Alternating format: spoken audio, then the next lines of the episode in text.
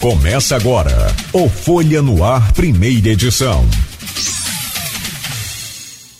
Quarta-feira, 13 de setembro de 2023. Começa agora pela Folha FM, o Folha no Ar, primeira edição, o Folha no Ar desta quarta-feira, dia 13, ao vivo, aqui pelo rádio em 98,3, ao vivo também pelas redes sociais, Face, YouTube, Instagram, pela Twitch TV. Daqui a pouco teremos o podcast do programa e logo mais reprise na Plena TV. Bom, deixa eu trazer o bom dia do nosso convidado hoje, conforme a gente já falou, né, toda a, a dinâmica, todo o procedimento aqui do programa foi já definido em sorteio. O Carlos Rezende é o convidado desta quarta-feira do Folha no Ar para falar sobre a Universidade Estadual do Norte Fluminense, essa eleição que acontece agora, uma parte nesse fim de semana e a outra no dia 19, que pega Macaé, pega também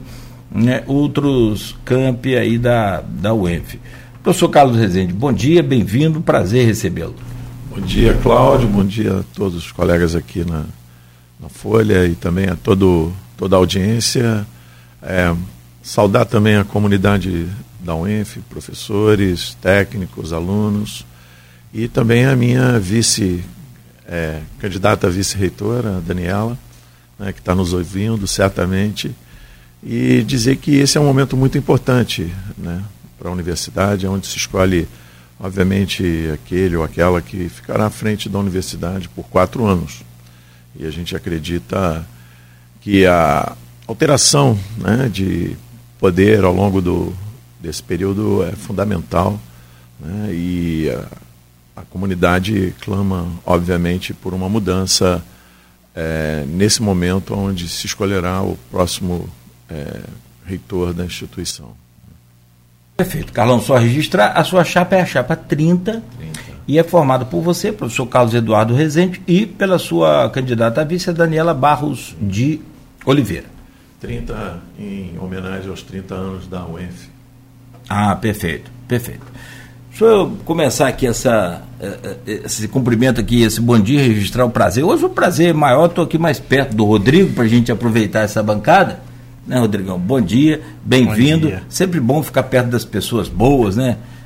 Não é, enfim, não é todo dia que a gente tem essa oportunidade. O problema dia, é que aqui eu estou de frente para a câmera o tempo todo, né? Então não tem nem como fazer, a, tipo, né, discordar, tem que concordar, sorrir. Você não tem o mesmo prazer do que eu estou tendo aqui é, hoje, né? Não, claro que eu sempre tenho. Rodrigo, bom dia, bem-vindo, tá? Obrigado pela presença. Bom dia, Cláudio. É um prazer dividir esse espaço com você aqui e também com a Luiz, e hoje especial com o Edmundo, recebendo o professor Carlão, né? E com certeza vai ser uma entrevista muito bacana, muita gente ouvindo, tem muitos amigos lá no ENF que já me pediram para mandar o, qual era o link para eles poderem acompanhar, né? Legal. né? E ajudaram a gente também na formação dessa pauta, né, Luiz? Para que a gente pudesse hoje estar conversando com o Carlão e, e amanhã com outra candidata. Ah, não tenha dúvida, extrair o melhor e, e, eu acho que esse programa tem uma importância muito grande, justamente no sentido de fazer aquela aproximação, de extrapolar os muros, tanto para lá quanto para cá, né? E a gente ter, na verdade, aqui pontes construídos através dessa troca de ideias e de busca de informação.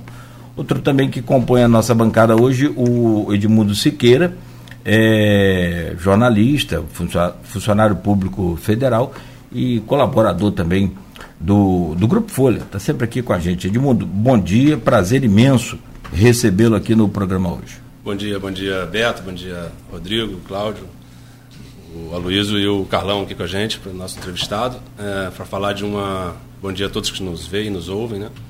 E para falar de, da, da UENF, que é a, acho que Campos precisa muito dessa.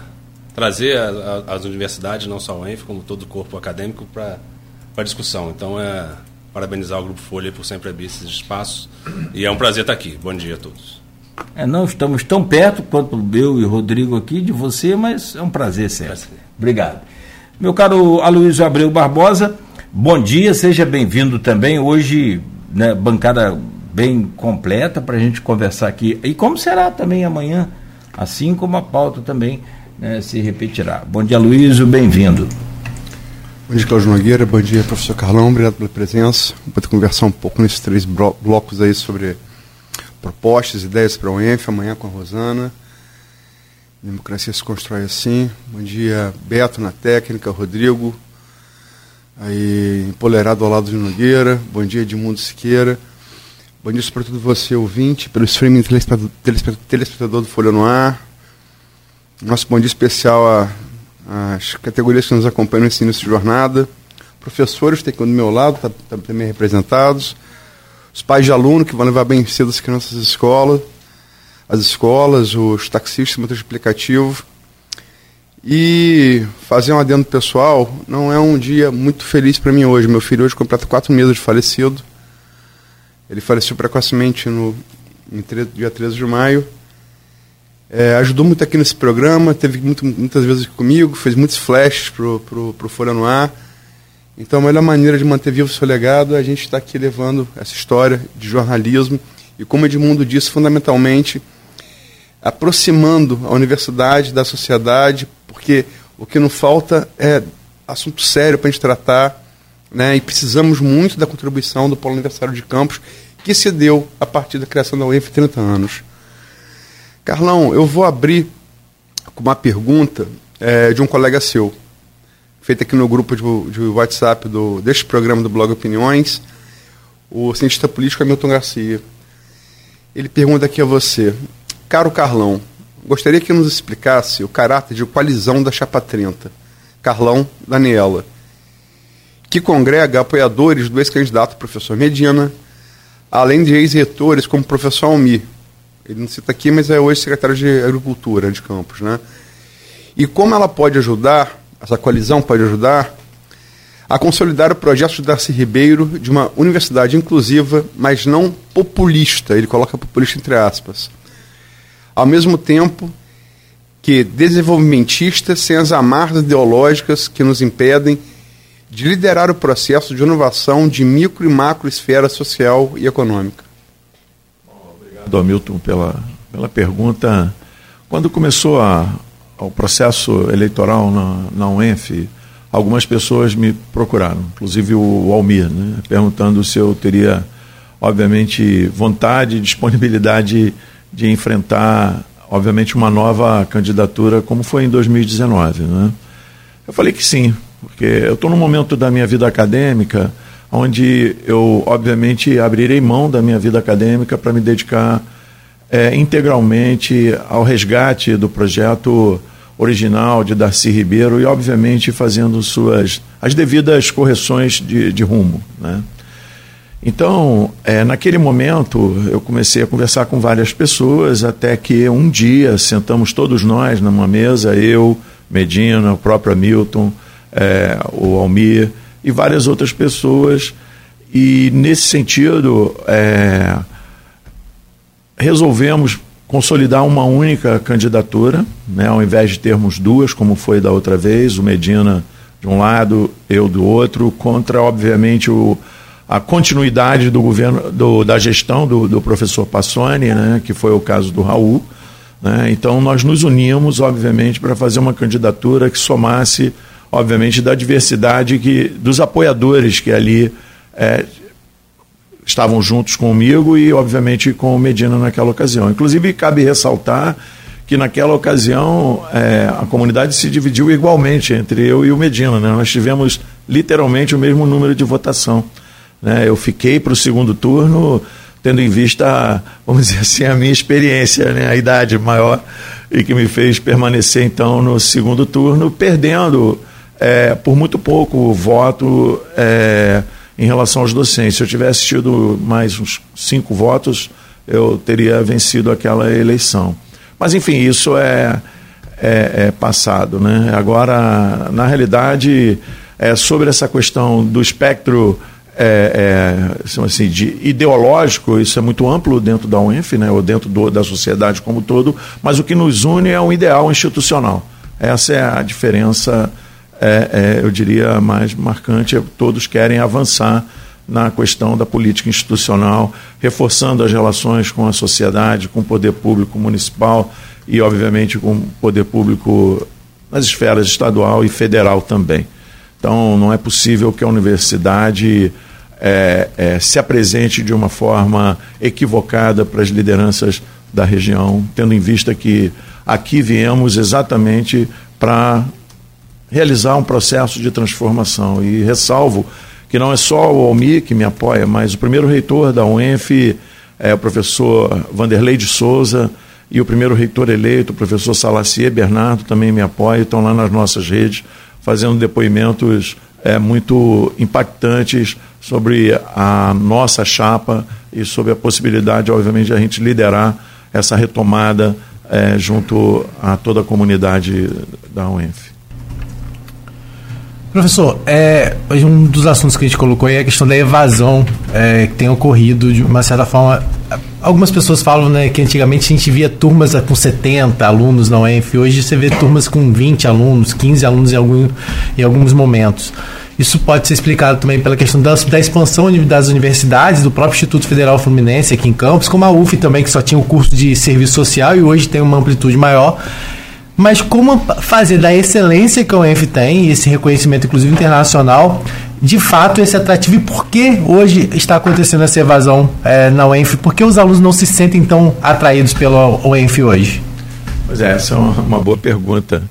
É, e tem sido muito discutido internamente é, em todas as reuniões que eu tenho feito. Né? Na realidade, isso vai ter que ser um esforço é, é, muito forte para a gente fazer uma retomada, obviamente, da, da procura. Não, é muito difícil de explicar porque uma universidade pública que possui várias políticas é, de permanência do estudante na universidade tem tido uma procura, primeiro, pequena.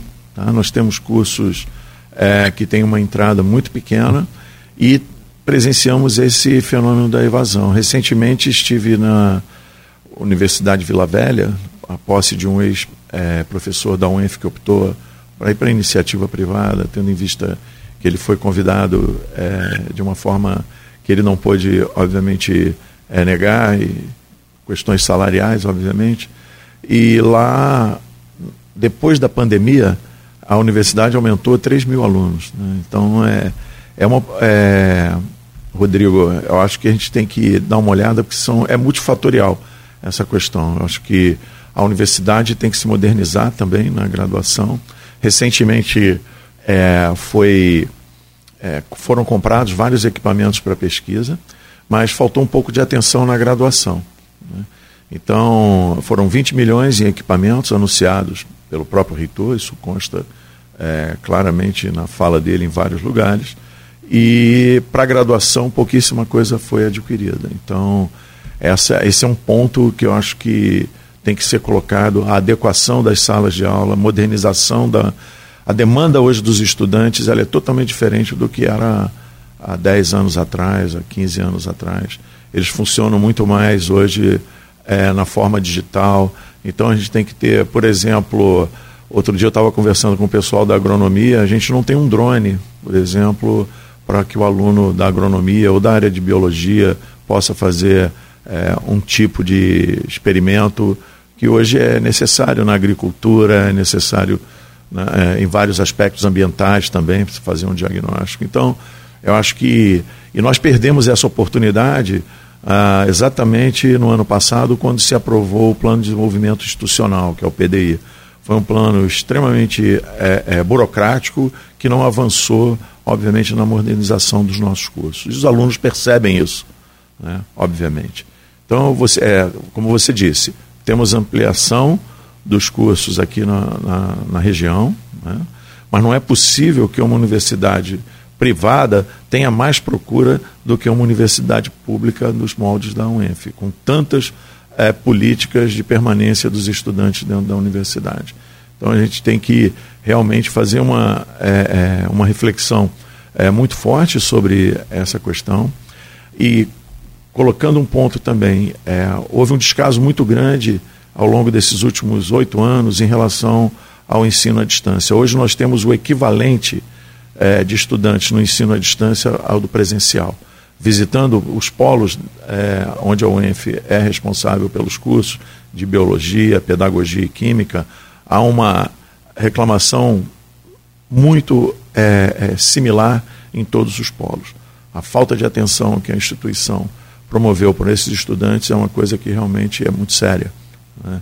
Então, acho que a graduação é, será a menina dos olhos nos próximos quatro anos, de forma a resgatar esse protagonismo que a UENF tem ao ter chegado aqui logo no seu início, criando cursos novos, como foi o primeiro curso no Brasil de engenharia de petróleo. A gente tem que aumentar os cursos presenciais, né? essa é uma demanda real, não só aqui, mas também expandir para regiões onde a Constituição do Estado sinalizou para a gente desde o início da criação da UENF, que é a região noroeste fluminense. Campos, Campos dos Goitacazes, historicamente era uma região é, abrangia toda a região, né? Depois que subdividiu, São da Barra a princípio também, né? É, Campos sempre foi uma região muito importante para o Brasil. Importante tanto do Império, eh, do tempo do Império, até quando o Império era aqui no, no Brasil. E depois, é, Campos passou por muitos ciclos econômicos e sociais, ciclos importantes que todos tiveram relevância nacional, tanto da, do açúcar, né, na época do, do Império, quanto do, do petróleo depois. Isso, isso gera, gera tantas soluções como também geram problemas. E talvez essa seja a motivação principal da sociedade campista em, em solicitar uma, a criação de uma, universidade, de uma universidade. Isso foi feito com, com o ENF. E foi feito com o ENF no movimento de campos e foi abraçada a ideia, e muitos atores políticos foram envolvidos, inclusive o nosso aí saudoso Darcy Ribeiro. E o Darcy, ele pensou numa, numa universidade que viesse focada em, questões regionais, questões da, daqui do norte e noroeste fluminense. Né? E aí senhor falou aí agora há pouco da, da, das questões da, da expansão para o Noroeste. E acho que isso é um ponto importante. O Noroeste é uma, uma região carente, a UENF tem esse caráter regional. E eu queria que senhor falasse um pouco sobre essa, esses projetos de expansão da universidade, né, dos núcleos de ensino à distância, quais são e se, se existe possibilidade disso ser ampliado, né, e de todo o projeto de, de, de propostas da chapa do senhor em relação a como expandir o ENF, inclusive em relação a novos cursos, se há esse, isso no horizonte né, proposto aí por vocês. Sim, existem é, propostas, inclusive aprovadas no Conselho Universitário de Cursos. A gente pretende discutir internamente e já estamos é, é, tratando dos temas é, em cursos que a gente não precisa de muita contratação de, de professores, né? de forma que a gente abra alguns horizontes internos. Por exemplo, no Centro de Biociências e Biotecnologia, nós temos a possibilidade é, de criar o curso que se chama de biomedicina. Um outro é na área de gestão, de segurança e saúde. Né? Então, é, e com mínimo impacto na contratação. Porque a ampliação, Edmundo, ela significa também a gente ampliar o quadro docente, que há 30 anos a gente não conseguiu superar mais de 50%. Agora nós é, é, ultrapassamos a barreira dos 50%. Eu digo, o quadro permanente da UENF de docentes deveria ser 600 professores. Agora nós atingimos, segundo informação é, da própria candidata do, da continuidade dessa gestão, que está aí, é, nós temos 318 professores. Eu vou te ser bem sincero, eu pretendo logo de cara trabalhar intensamente em corrigir as rotas dos cursos que estão funcionando, como eu disse aqui, inclusive é, do ensino à distância. Nós temos que reequipar todos os polos, são 13 hoje, né? nós estamos desde Paracambi até aqui em São Francisco, passando por São Gonçalo, Petrópolis, Macaé, é, Cardoso Moreira, Itaperuna, Itaucara, tem muita coisa. Tem 3.078 estudantes que precisam ser atendidos de forma adequada, inclusive pelas políticas de permanência da universidade, que é uma coisa que não faz hoje. Hoje você, os alunos do ensino à distância sequer têm uma carteirinha de que são alunos da UENF. Né? Então tem coisas assim que tem que ser lidadas até com a autoestima do próprio estudante. O cara não tem uma carteirinha é, de que pertence à UENF. Ele não tem acesso a, a, ao sistema acadêmico da UENF. Então são coisas. Ontem eu tive uma reunião com o pessoal lá da área de informática. Eu falei: olha, o primeiro aspecto que a gente tem que resolver é isso. Não tem como um estudante que está ligado ao UENF não poder estar relacionando é, é, as, as questões dele, o plano de estudo, ter uma carteirinha da UENF. Então, Edmundo, a gente tem muito passivo é, para ser resolvido, mas certamente tem cursos a serem é, discutidos. Por exemplo, em Macaé, há uma demanda em Macaé de se fazer um curso de engenharia é, mecânica, um curso na área, é, na área de é, atmosfera e oceano nos moldes do, do que foi é, criado nos Estados Unidos há um tempo atrás, que eles chamam NOAA, né, que, onde depois dos cursos de oceanografia é, se desenvolveram. Enfim, tem um curso já aprovado de engenharia de alimentos. Então a gente vai ter que escalonar uma série de coisas e trabalhar junto ao governo do Estado, né, obviamente, para que a gente consiga expandir essas vagas. Né, expandir essas vagas com horizonte é, de, obviamente, de atingir a região noroeste fluminense. E aí a gente precisa, obviamente, conversar com o, o poder público municipal dessas regiões. Porque, da mesma forma como a, a Campos recebeu a UENF, né, a, abrindo espaço é, ali onde a gente ocupa, Macaé também a mesma coisa. Macaé foi diferente. Né? Aqui foi o governo municipal que desapropriou uma área para que a UENF fosse construída. Né? E o governo do estado, é, através do Brizola e Darcy Ribeiro, é, criaram ali a parte é, de concreto. Lógico. Para o governo municipal da época, o governo Sérgio Mendes. Isso. E na sequência, lá em Macaé foi diferente. O terreno foi doado por um senhor da comunidade e a Petrobras ajudou muito a construir o, o que inicialmente o LENEP, né, que é o Laboratório é, de Engenharia de Petróleo, e depois o, o LAMET. Então, o governo do estado também, é, com pessoal, enfim. Então, isso é o que eu chamo de parceria público-público e parceria público-privado, porque houve também, no caso de Macaé, a cessão da área através de um senhor lá da região. Então, eu acho que, acho não, a gente tem que trabalhar junto a, a, a esses municípios para que a gente possa abrir é, esses espaços e a UENF cumprir o dispositivo constitucional lá de 89, né? A Constituição foi aprovada em 88, mas é, é, sancionada em 89, e a gente tem isso é, e vem acompanhando isso desde a criação. Né? Como eu faço parte do grupo que veio logo no seu início, com Darcy Ribeiro, com Vanderlei, com essa turma toda, eu tenho é, um carinho muito especial por essa instituição, tenho um carinho muito especial por Campos, né, que me recebeu a, a, aqui de uma forma muito acolhedora. Então eu, eu tenho, vamos dizer assim, a, o compromisso de resgatar a UENF para os trilhos é, dessa história que foi iniciada por Daci Ribeiro e várias outras personagens é, é, políticos e, obviamente, da ciência brasileira. Então, me honra muito os apoios que eu tenho recebido de pessoas que estão lá no nosso Instagram e que fazem parte da ciência brasileira é, é, contemporânea e são destaques realmente é, e protagonistas na educação e na ciência. Então, esse ampliação é, da ação da UENF, mas de forma ordenada e respeitando, obviamente, a, o que a gente precisa de formar de forma consolidada os nossos estudantes, será realmente uma das nossas missões mais importantes nesse início é, de gestão. Professor Carlos Rezende, sobre essa questão da expansão, tem um, um, um tema aqui muito é, propício. Aliás, é, é, um, é um, já o, o, o queijo e a faca na mão, só falta partir.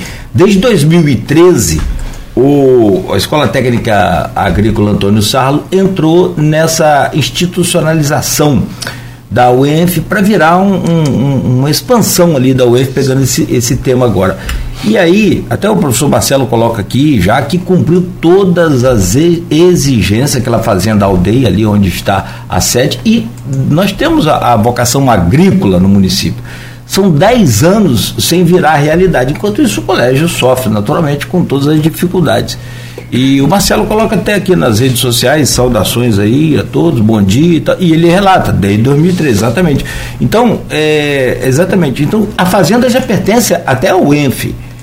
O que, que é possível fazer, e aí já nessa questão da, das, dos seus planos, para transformar isso aí em realidade? Porque parece que só falta agora o governador sancionar esse projeto.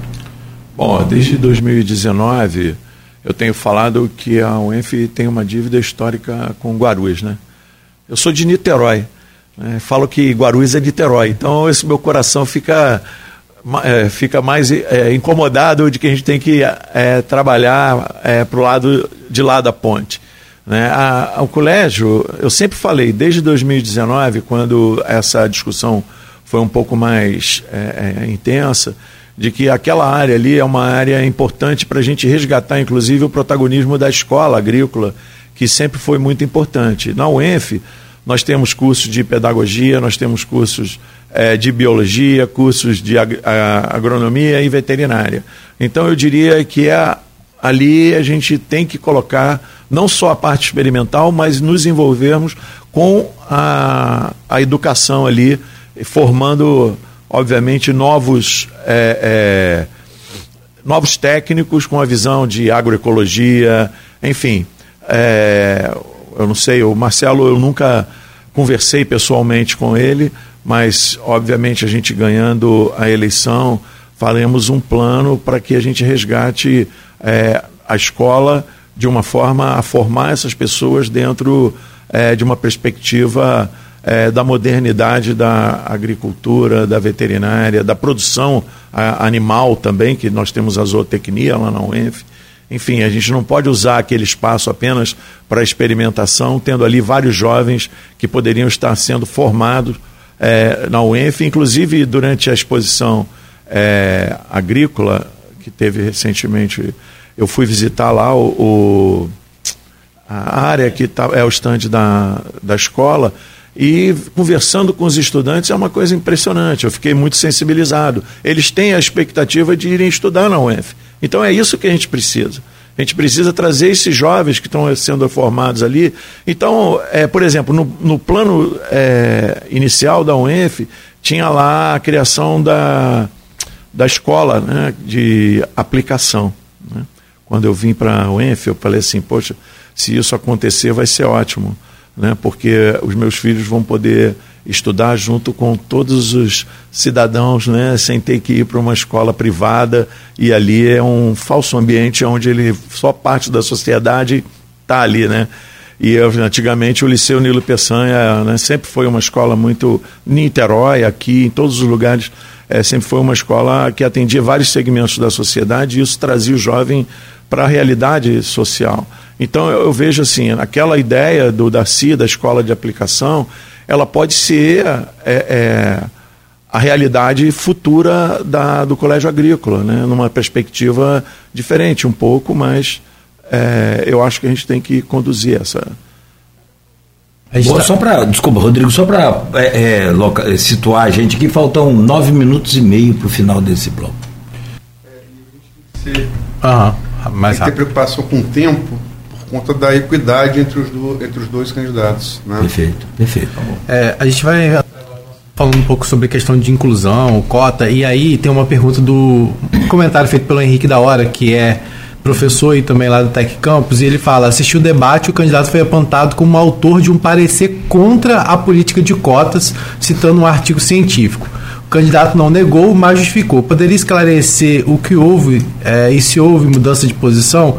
Qual a motivação daquele parecer negativo na ocasião? E aí eu já aproveito para perguntar se o senhor fala um pouco sobre isso e já emenda rapidamente para falar um pouco sobre essa questão da inclusão, principalmente dessa questão da. É, é, de espaços para pessoas trans não ênfase, isso vem sendo pensado, que isso também faz parte para manter esse aluno dentro do, né, do espaço universitário. Eu posso fazer um adendo rapidinho Sim. a pergunta do, do Henrique da Hora. A Suprema Corte dos Estados Unidos, que serve de base a todos os demais do Ocidente, derrubou o sistema de cotas esse ano, né, que vinha desde os anos 90 no governo Bill Clinton, derrubou e ele, ele alegou que é inconstitucional. Só para fazer essa adendo. Sim. Acho que é importante é, as pessoas lerem exatamente o parecer, né, ao invés de pegar carona no que outros falaram. Né? Então, na realidade, eu não neguei.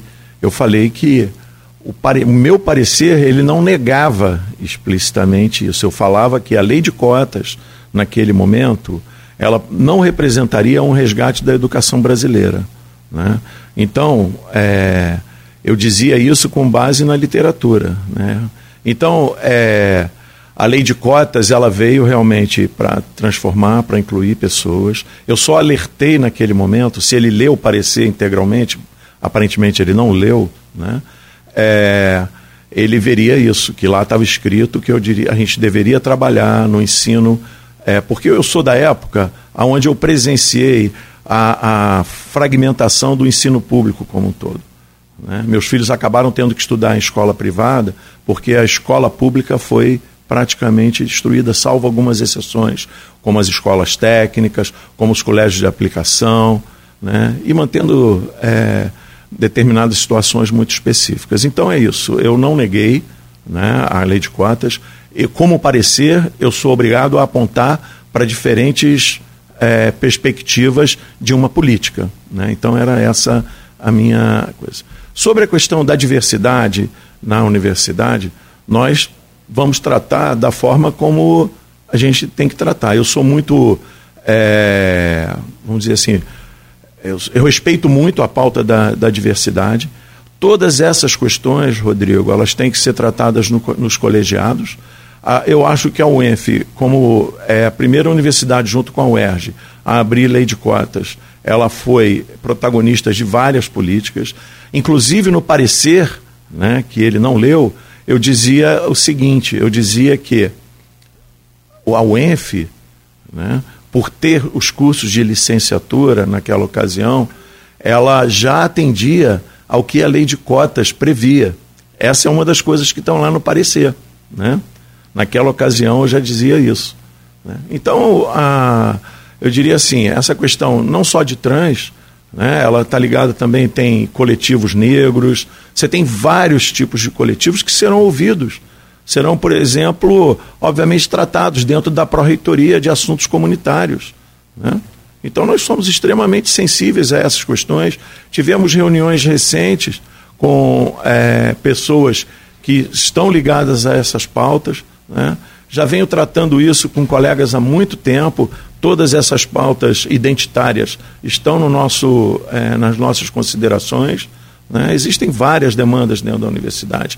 E isso, na realidade, existem agora porque esses debates não foram feitos durante, durante os últimos anos. E, obviamente, o momento da eleição é um momento emergente, onde essas pautas surgem, mas poderiam ter sido discutidas, porque esse assunto é um assunto que vem sendo debatendo em muitas outras instituições. Então, faltou debate. Faltou debate na universidade. A universidade não tem discutido ela mesma. Então, esse é um dos problemas que gera evasão, evasão dentro da universidade. Exatamente a falta de discussão de políticas internas e políticas de relação com a sociedade. A inclusão ela é muito ampla. Né? Ela vai na questão de gênero, vai na questão, questão racial, mas ela é muito mais ampla do que isso. É... Não há inclusão, por exemplo, sem transporte público adequado e sem segurança pública. Pessoa que não tem dinheiro para comprar um Uber, para pagar um Uber, comprar não, perdão, pagar, ela vai ter que esperar no ponto. É. Passa alguém ali, pode, pode assaltá-la, pode rendê-la. Temos exemplo disso, inclusive aqui na área central no IF, né? nem uhum. na, na UIF, que é mais afastado. Sim. Inclusive com homicídio. É, é. Então, é, a gente tem um exemplo que em junho o Gilberto Gomes, que foi presidente do, do DCE da UENF, e é hoje assessor parlamentar do Lindenberg, ele propôs uma emenda para adquirir um ônibus para a UENF. Ela, é, isso gerou muita, muita repercussão no meio acadêmico da UENF, mas, no entanto, fora dele, houve quem questionasse, e com, e com um critério técnico, que é o caso do arquiteto urbanista Renato Siqueira. Uhum.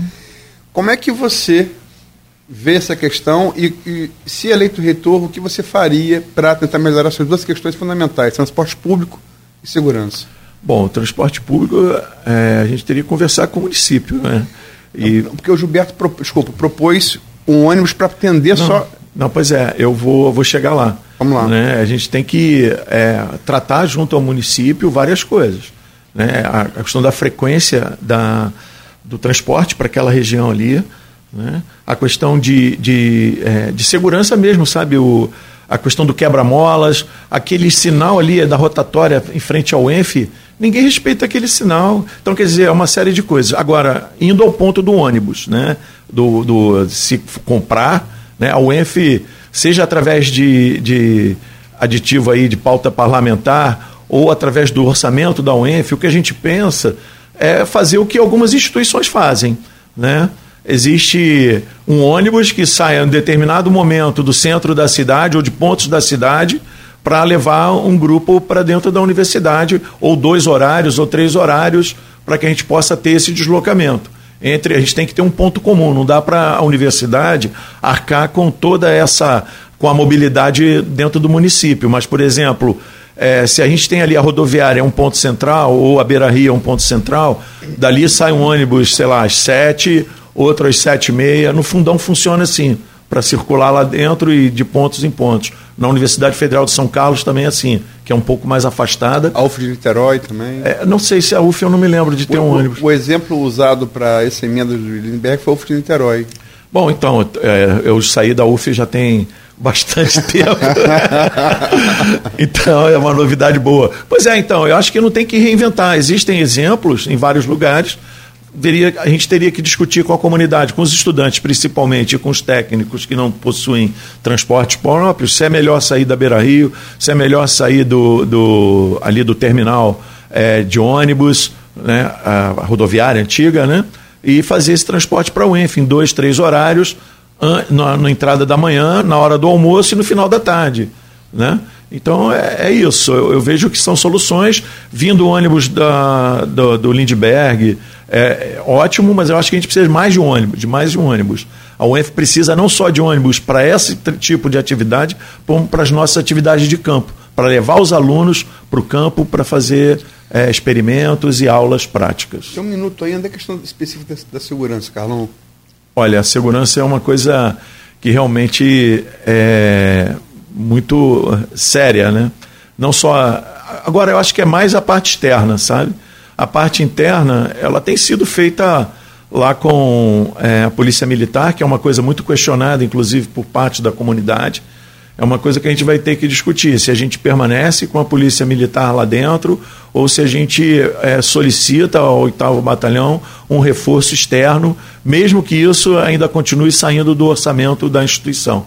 Mas certamente a gente deveria é, ter dentro desse serviço terceirizado da, da universidade, uma, ampliar um pouco essa segurança que eles chamam de patrimonial hoje, é, ter algum tipo de ação um pouco maior do que a gente vê lá. Inclusive, o, o, o Aloysio, para você ter ideia, até na, na, questão do trânsito interno, sabia? Tem gente que, é, para não dar uma volta na UENF, que é uma coisa pequena, faz contramão dentro da, da universidade sai do restaurante universitário para ir para o banco, ali é uma contramão, sabe? Então, quer dizer, a educação interna também tem que ser vista. Eu sou conhecido como um cara chato, porque eu falo sobre isso, eu estaciono o carro, eu vejo o carro atravessado, eu tiro foto e falo, aí os caras, ah, o cara é chato, o cara fica esperando, falaram até aqui, ó, Carlão, evita fazer isso durante a campanha que você, você vai ser anti, mais antipatizado, entendeu? Cara, eu sou muito preocupado porque o exemplo da educação dentro de uma universidade, ele é, para mim, marcante. Pô. Calão, vou ter que te interromper, apesar da, como você já falou, a Luísa, pauta sempre pode. Segurança, então, é fundamental. A gente fecha esse primeiro bloco, faz um, uma rápida pausa e daqui a pouco a gente volta com a pauta já anunciada aqui. Essa questão do, do, do, transporte, só um comentário. Eu tive a oportunidade de fazer um, um desses cursos abertos aí à, população, acho que é aquela semana da agricultura. Ah, é, e foi fantástico. Na época tinha um micro-ônibus novinho, hoje eu não uhum. sei como é que está mais, já tem um tempo isso. O transporte é, é fundamental. São temas fundamentais que a gente traz aqui para o debate. Não, e o que a Luz falou, porque se tem cota, por exemplo, para o aluno da escola pública, né? tem tá previsto dentro da UENF, mas eu, um aluno desse não consegue chegar à universidade porque não tem ônibus realmente. Exato. É, é complicado demais isso. E só registrar desculpa, para não, não parecer que é coisa pessoal. Eu só lembrei que, que quem criou o sistema de cotas no mundo foi a Suprema Corte dos Estados Unidos, uhum. Nos anos 90. Ela começa nos anos 60, mas ela, ela se acelera no governo Clinton nos anos 90. E essa mesma Suprema Corte, depois das nomeações conservadoras de Donald Trump, derrubaram o sistema de cotas consideraram inconstitucional. Não, não há aqui juízo de valor. É sim, é só sim. constatando fato. Sim, sim. Perfeito. Bom, então, virando a chave aqui para o intervalo a gente faz essa pausa. Tem uma dica agora muito bacana para você investir seu dinheiro Rodrigo. Bem né com boa rentabilidade. Você olhou para Luiz por quê? Não tem que olhar para você para ele né? do chefe do lado do meu gerente aqui eu tenho que né Carlão? Tá ganhando bem não reclama não. Nós vamos a esse essa pausa tem uma dica e, não, indo do lado de um, de um bancário ainda então né? Ele ontem não pôde me atender porque estava contando dinheiro. É muito bom isso. Hoje estamos conversando pela ordem de sorteio com o Carlos Eduardo Rezende, o professor Carlão, é, professor e candidato à reitoria da UENF e a gente abre esse bloco agora pedindo ao, ao Edmundo Siqueira para que traga aí esse tema importante também relacionado à UENF que está agregado o, o solar dos jesuítas, Vila Maria, essas pesquisas e, e interação aí com o município. Meu caro Edmundo, por favor. Professor, como eu já escrevi e já falei, eh, foi difícil nos últimos, pelo menos no último ano, e falar da UENF, sem falar da questão do arquivo, não poderia deixar de ser, né? Porque a UENF recebeu aí um aporte considerável para recuperar e restaurar, digitalizar o acervo de um, de um patrimônio importante da cidade. É, a gente precisa fazer um breve retrospecto do, do caso. O, o Aloysio ele publicou, como de primeira mão, a, o acordo que teria entre a LERJ, Prefeitura e, e a UENF, né? para que fossem depositados no cofre da universidade um recurso para que seja restaurado o solar do colégio, um solar jesuítas, dos jesuítas, né, na Baixada Campista, em Tocos, um solar de, de, grande importância enquanto patrimônio material, mas também que abriga uma instituição fundamental para a cidade, que é o Arquivo Público, e todo o acervo que lá está, está abrigado. Né? E esse acordo é, possibilitou, através dos duodécimos, 20 milhões para o arquivo público, para o Solar Jesuítas em Campos, 10 milhões para o Cabo Frio, a Fazenda Campos Novos. É, esse acordo ele, ele foi em setembro, salvo engano, setembro ou novembro e outubro, e os, o dinheiro chegou na UENF em janeiro. Posso estar equivocado, mas pelo que eu me lembro de cabeça seria isso. E a partir disso começou-se as tratativas da, da, da, da UENF e da, da Prefeitura. E existia um convênio com a Sabra, a Prefeitura tinha esse convênio com a empresa de Minas, a Sabra, e esse convênio era para tratar os patrimônios históricos, mas a, a, a reitoria da UENF, à época, não, não, não, não, concordou com esse assunto e foi seguindo os trâmites que foi feito lá entre os, os órgãos. 9 de outubro de 2021. Beleza, 9 de outubro, os recursos logo depois, né, em janeiro, foram, foram depositados. E esses recursos ficaram parados durante muito tempo. É, inegavelmente é um fato, a gente precisa trazê-los, porque ficaram parados e não foram aplicados da maneira, com a tempestividade que o, que o arquivo merece e que a cidade merece. Né, porque lá, inclusive chuvas inundaram lá o interior do arquivo né, nesse período. Foi perdido até um, uma parte do documento. Isso foi muito discutido na sociedade é, campista e também acredito que na UENF, pelo menos, a gente quer ouvir de, dos candidatos como é que isso é tratado dentro da universidade, como é que isso é, é, é visto e como isso é visto para frente. Porque começou-se lá a aplicação de um, de um, recurso, né? a empresa de, do Rio tá, de engenharia já está com uma parte do, do recurso para fazer um projeto, também entender como é que está isso. E a falar só mais o, último caso, que o, salário do, do, colégio ele tem uma relação umbilical com o ENF. Ele foi restaurado a primeira vez para ser uma escola de cinema. Inclusive o Luiz participou é, da, de cinema e televisão, desse processo. E seria não um sonho do Darcy, escola de cinema, infelizmente não foi à frente, mas por outro lado ele abrigou o nosso arquivo público, né, fundamental também. E aí ouvi, não só você como a outra chapa concorrente, como é visto esse, esse assunto internamente e como é, vai ser tratado daqui para frente. Bom, só lembrar que a outra candidata faz parte dessa gestão, né? Então ela já disse, vamos dizer assim, é claramente o que ela pensa, né? Durante dois anos eles não fizeram nada, praticamente, né? Então, é, não dá para tratar a chapa liderada pela Rosana, que é vice-reitora, como sendo uma novidade. Ela é continuação e ela é coautora de toda essa gestão que está aí dentro da UENF. Por isso, a nossa candidatura é uma candidatura que traz uma nova perspectiva, um novo olhar para dentro da e para fora da instituição. Né? Então, Edmundo, como você sabe, eu já me posicionei, inclusive publicamente, é, é, em relação ao solar, né? É, a primeira coisa que eu fiz foi visitar a Rafaela lá no arquivo, e levei comigo um engenheiro civil, né, porque, obviamente, eu acho que a pior coisa de um administrador, de um gestor público ou de um político é a arrogância. Né? Então, no caso, eu fui lá com uma pessoa porque eu não entendo absolutamente nada de engenharia civil. E eu levei uma pessoa que, caso, obviamente, a gente, é, no dia 19, a gente saia consagrado como o próximo gestor da UENF, vamos tratar desse assunto com o devido respeito e resgatar toda a relação que a UENF tem. Inclusive, o lugar ali é espetacular para a gente fazer reuniões é, é, e seminários. Eu fiquei realmente muito bem impressionado com. A, primeiro com a Rafaela, que é uma pessoa muito bem preparada e está conduzindo aquilo ali com bastante é, empenho. Eu acho que realmente é uma falta de respeito com aquelas pessoas que estão ali trabalhando com seriedade a forma como foi conduzida isso pelo Raul, né? pelo Raul e pela Rosana. Isso tem que ficar claro para toda a comunidade. Não é o ENF, é Raul e Rosana que estão à frente da gestão, se comprometeram a fazer é, essa, essa parte, mas não se aproximaram das pessoas que, obviamente, têm capacidade técnica para resolver o problema. Né? Então, independente do que é, é, dos caminhos que isso a, a, teve durante os últimos dois anos, por exemplo, o Aloysio falou que foi em outubro, já vamos, vamos completar dois anos, daqui a um mês, dois anos que esse dinheiro está na UENF e não se comprou, por exemplo, eu estive lá visitando, não se comprou o scanner, para fazer o que tinha que fazer com os documentos.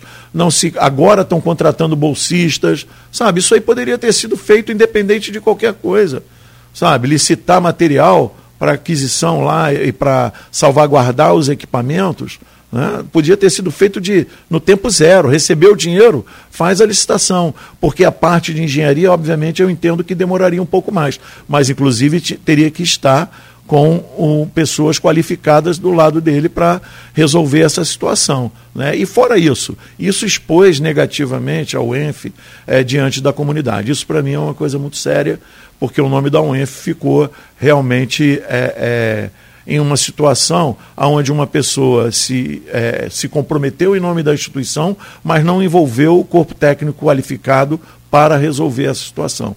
Portanto, nossa visita ao arquivo municipal foi dizer a Rafaela e toda a equipe liderada por ela que, ganhando a eleição, nós vamos nos dedicar a partir do dia 20 a todas as questões que são relativas às pendências que a UENF tem com o arquivo municipal e com outras questões que obviamente serão necessárias e serem tratadas no primeiro a partir de 1 de janeiro de 2004. Então nós estamos empenhados em resolver isso e, e mais, quero levar atividades, seminários, para que as pessoas conheçam o arquivo municipal, aquela área belíssima, aquela construção belíssima que tem lá. Fazermos seminários de várias áreas, não é só da área de ciências humanas, mas também na, nas áreas que a UENF possui. Um lugar muito agradável é, de se fazer. A única coisa que eu falei para ela é que a gente tem que botar um ar refrigerado, que ali é muito quente. Né? Eu estava ainda nesse período, eu fui lá, fiquei totalmente é, suado.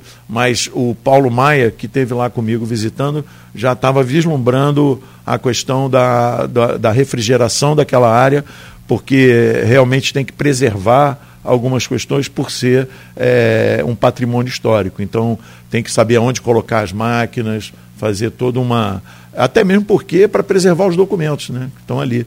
Não dá para. Nesse lugar nosso aqui, com essa temperatura e com umidade, aquilo ali é um, um prato cheio para é, desenvolvimento de fungo e de outros, é, que, outros micro-organismos que podem comprometer todo aquele acervo de material. Então, é, pode ter certeza que, estando na gestão, o nosso olhar para o arquivo público vai ser ampliado para que aqui, ali a gente tenha uma vida é, de atividade cultural, científica intensa que eu queria tratar seria também esse. É, a Rafaela, você teve lá no arquivo, você presenciou, eu já fui lá diversas vezes. Eu acompanho o arquivo o Solar, né, a questão patrimônio jornalisticamente há muito tempo, há algum tempo, e Rafael também é uma, uma pessoa de minha amizade pessoal. Eu conheço a, a realidade daquilo ali é, e sei que a, a, como você falou, a climatização é essencial e também a questão de segurança. Tocos, ele está num, num, num, lugar isolado, um lugar Isso. que está né, que não tem tanta infraestrutura perto. E isso é, compromete não só o acervo importante que está lá e o prédio, quanto, quanto os funcionários, quanto a equipe que está lá. É uma equipe muito aguerrida, muito, muito profissional que está ali, muito apaixonada. Então, se você. Se, eu queria saber de, de, você como candidato, como a UENF pode ocupar aquele espaço. Você já deu uma, uma introdução, mas como que a UENF pode, a partir disso, considerando que o recurso seja utilizado, porque cabe uma, uma questão. A digitalização do documento, dos documentos, do acervo, que eu acho que é um dos pontos principais ali, ele só pode ocorrer depois do restauro. Isso. Porque são equipamentos caros, ele não pode ficar ali da, daquele modo, uhum. tanto de climatização quanto de segurança. Então, se o recurso for aplicado, bem aplicado, considerando isso, ele se, vai ser preciso o posterior a isso, que é a ocupação, que é a manutenção daquele espaço. E como que a UENF pensa em, em, ocupar aquele espaço? Se pensa em ocupar formalmente, se pensa em ocupar de maneira como você falou, trazendo, levando, levando seminários, levando cursos. Enfim, como a UENF pensa o pós é, é, é, aplicação de recursos, como a UENF pensa esse, esse, caso ali, porque é também uma fonte de informação riquíssima para qualquer Lógico. universidade, né? Lógico. Eu, eu vejo o seguinte, Edmundo, você colocou um ponto que você tem razão, essa questão de termos os equipamentos numa fase onde já está tudo realizado. Mas a UENF é, poderia ter disponibilizado uma área dentro da própria instituição para que esses acervos que pudessem ser deslocados, pelo menos parcialmente, para a digitalização, iniciassem. É lógico que existem alguns documentos que talvez não devam ser deslocados, mas isso caberia a Rafaela e ao corpo técnico dela lá avaliar. Mas a gente já poderia ter começado um trabalho de digitalização dessas, é, é, desses documentos. A questão é essa aí é um exemplo de parceria público-público. Seria que a gente teria que chegar, obviamente, junto com a prefeitura, conversar com o prefeito, com os secretários que, obviamente, estão envolvidos ali no arquivo, junto com a, com a Rafaela, e estabelecer essa relação. Como a gente poderia colaborar de uma forma é, onde a UENF é aquela história. Eu não posso entrar no espaço de alguém e determinar o que, que eu vou fazer. Né? Eu tenho que respeitar obviamente, a Rafaela, toda aquela equipe, respeitar a prefeitura, mas dizer se, é, obviamente, nós vamos ser parceiros, qual é o tipo de parceria que a gente pode é, é, realizar né? e fazer, propor uma cogestão, não sei, é isso aí eu tenho que conversar, obviamente, a partir do dia 20, se eleito, conversar com, com o prefeito, com a Rafaela e ver aonde nós poderíamos colaborar ativamente e ver se é, é, é de bons olhos que eles entendam é, que a gente compartilhe da gestão e participe ativamente da, daquilo ali, não só é, fazendo a reforma, né, mas usando e trabalhando para que aquele espaço seja é, é, potencializado em ações na, na área de ciência, pesquisa, cultura. Né, essa é a minha perspectiva. E se a gente puder contribuir com aspectos de segurança é, patrimonial, coisas desse tipo, ampliando os projetos de extensão lá. Ela me falou, por exemplo, que ela não poderia coordenar um projeto de extensão. Essa é uma coisa que dá para ser tratado dentro do âmbito da pró-reitoria de extensão, entendeu? Ela pode, a gente pode é, é, tratar desse aspecto de uma forma um pouco mais profissional e, e trazê-la para dentro do, do, do, do programa de, é, é, de atividade de extensão dentro lá. Eu fiquei muito impressionado com, ela, a, com toda a recuperação de material que, que eles fazem ali. Fiquei muito bem impressionado, um trabalho muito sério, pessoas trabalhando lá, é, recuperando aquele material. É uma, uma coisa que a gente realmente deveria trazer para dentro é, da UENF como uma forma até de formação é, é de profissionais é, para para esse tipo de, de, de, atividade profissional. Né? Eu acho que é um campo muito importante. Enfim, é uma coisa que tem que ser discutida, mas eu vejo que a UENF pode sim ir além de estar responsável pela recuperação do patrimônio. Carlão, você é, frisou, você frisa isso, que está uhum. na UENF desde o, desde o início eu não vou dizer desde o início, mas ali um pouquinho depois eu, eu, eu, eu entrei ali também para participar desse projeto. É, eu fiz para auxiliar de fonoteca na Vila Maria, e daí fui transferido para a BCTV, onde tive oportunidade de trabalhar com Orlando Senna, Geraldo uhum. Sarno. Gente assim, Geraldo Sarno morreu pouco tempo, né? Figura da melhor qualidade. Grande cineasta brasileiro. É, a coisa não foi à frente. É, ah, tinha disputa com a UF, é. não interessava, ou, ou ia fazer para a hotelaria, que era um sistema de internato como, como, como uma escola de Cuba. Hum. Você ia fazer, por exemplo, fossa, não podia porque tinha um cemitério de, escravo, de escravos negros, ia um pouco para baixo o cemitério índio. Então, o entorno ali é complicado para você fazer obras. Mas a Vila Maria, desde aquele momento, eu me lembro que o Geraldo Sarno, na expectativa de ver a escola de cinema, estou falando de 94, 95, uhum. Ele fez o quê? Ele era, um cara que era do streaming, né, do cinema brasileiro. Ele trouxe vários profissionais de roteiro, de curso de interpretação, iluminação, fotografia, montagem. Fez cursos na vila preparando o ambiente para quando viesse a escola, que infelizmente não veio. A vila foi fundamental naquele processo. E a Vila Maria tem sido, talvez, a, a, a, a vanguarda. Porque a UENF é um pouco afastada da, da, do centro da cidade. E a Vila Maria está incrustada no centro da cidade. Né? Então, a, a, Vila Maria é a vanguarda, é a cara da UENF na pedra, digamos assim, como se chama politicamente, na, na no centro. Uhum. Ela ficou oito meses fechada para reforma, foi reaberta em junho qual a importância da Vila Maria é, na sua gestão caso você seja eleito? E como é que você avalia o trabalho feito nessa gestão? Olha, eu acho que. Ah, bom, vou começar pelo final, né? Eu acho que o trabalho feito pelas pessoas que estão lá foi um bom trabalho. Faltou, eu acho, a UENF divulgar mais, né? Eu acho que dentro da própria UENF a gente não sabe o que está acontecendo é, muito da, na Vila Maria. É uma coisa que nunca foi assim. Né? Eu não sei, obviamente, por que cargas d'água essa questão não tem sido é, visualizada, difundida, mas é o que acontece. Né? Então, assim, o trabalho feito pela Priscila e é, pela professora da UF, Anelisa, eu sei, eu acho que é o nome, é, tem sido um bom trabalho. A Vila Maria está realmente é, muito bonita, como sempre foi. Né? Inclusive, a gente tem que é, é, ressaltar aqui o aspecto, é, vamos dizer assim, de visualização daquela senhora que doou a casa para que ali fosse a primeira universidade, a reitoria da universidade. É, eu vim aqui no início, quando o garotinho lá assinou a, o negócio de sessão da Vila Maria, lá era a prefeitura naquela ocasião. Sim. Né? E eu vejo o seguinte, ô, Luiz, eu acho que a gente tem que colocar a Vila Maria é, no foco. Né? Então, levar reuniões lá para dentro, os primeiros conselhos universitários eram feitos lá. Eu não sei se você se recorda, mas a gente fazia ali naquela salinha esquerda, logo quando entrava. Sala de, tem a sala de espelho do lado direito, né?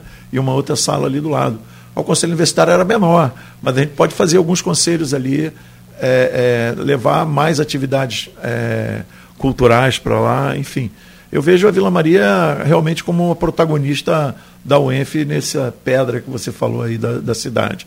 E, e, a abertura, a reabertura da Casa da Vila Maria, eu estive lá, foi muito legal, né? Salvo, obviamente, algumas exceções, é, mas foi muito boa. Eu digo que é, a gente tem que colocar a Vila Maria, por exemplo, exposições de arte, coisas realmente balançar um pouco mais a cultura e trazer um protagonismo junto com as outras instituições aqui. Porque eu acho que a relação com a, com a UF, com o IFE, elas têm que ser um pouco mais intensas nessa questão cultural também.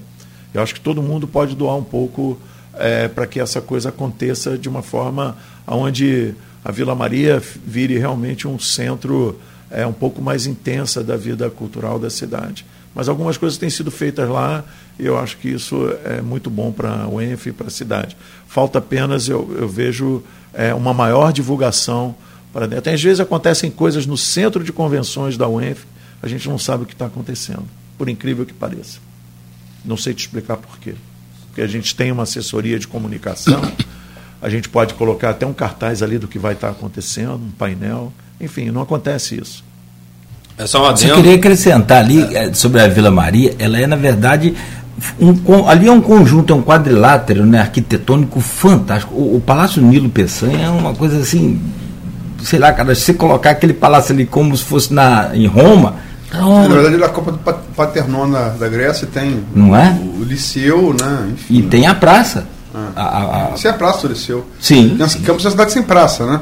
É, é também. Não, só, só um adendo que eu ia falar isso. A Vila Maria é um dos exemplos que existe na, na sociedade campista o, o interesse no patrimônio, na, na, na, na cultura e na educação. Vila Maria foi deixado em testamento para a primeira universidade. Assim como Olavo Cardoso foi deixado em testamento para que o município usasse com fins culturais. Então, existe esse, esse, essa vontade do campista em fazer uhum. isso acontecer. Embora a gente ache que isso é muito distante da gente, que os patrimônios estão abandonados, mas vale ressaltar essas ações de pontuais de campistas muito importantes. Vamos citar o nome dela, até hoje, né? né? Dona Finazinha Queiroz, é, que deixou...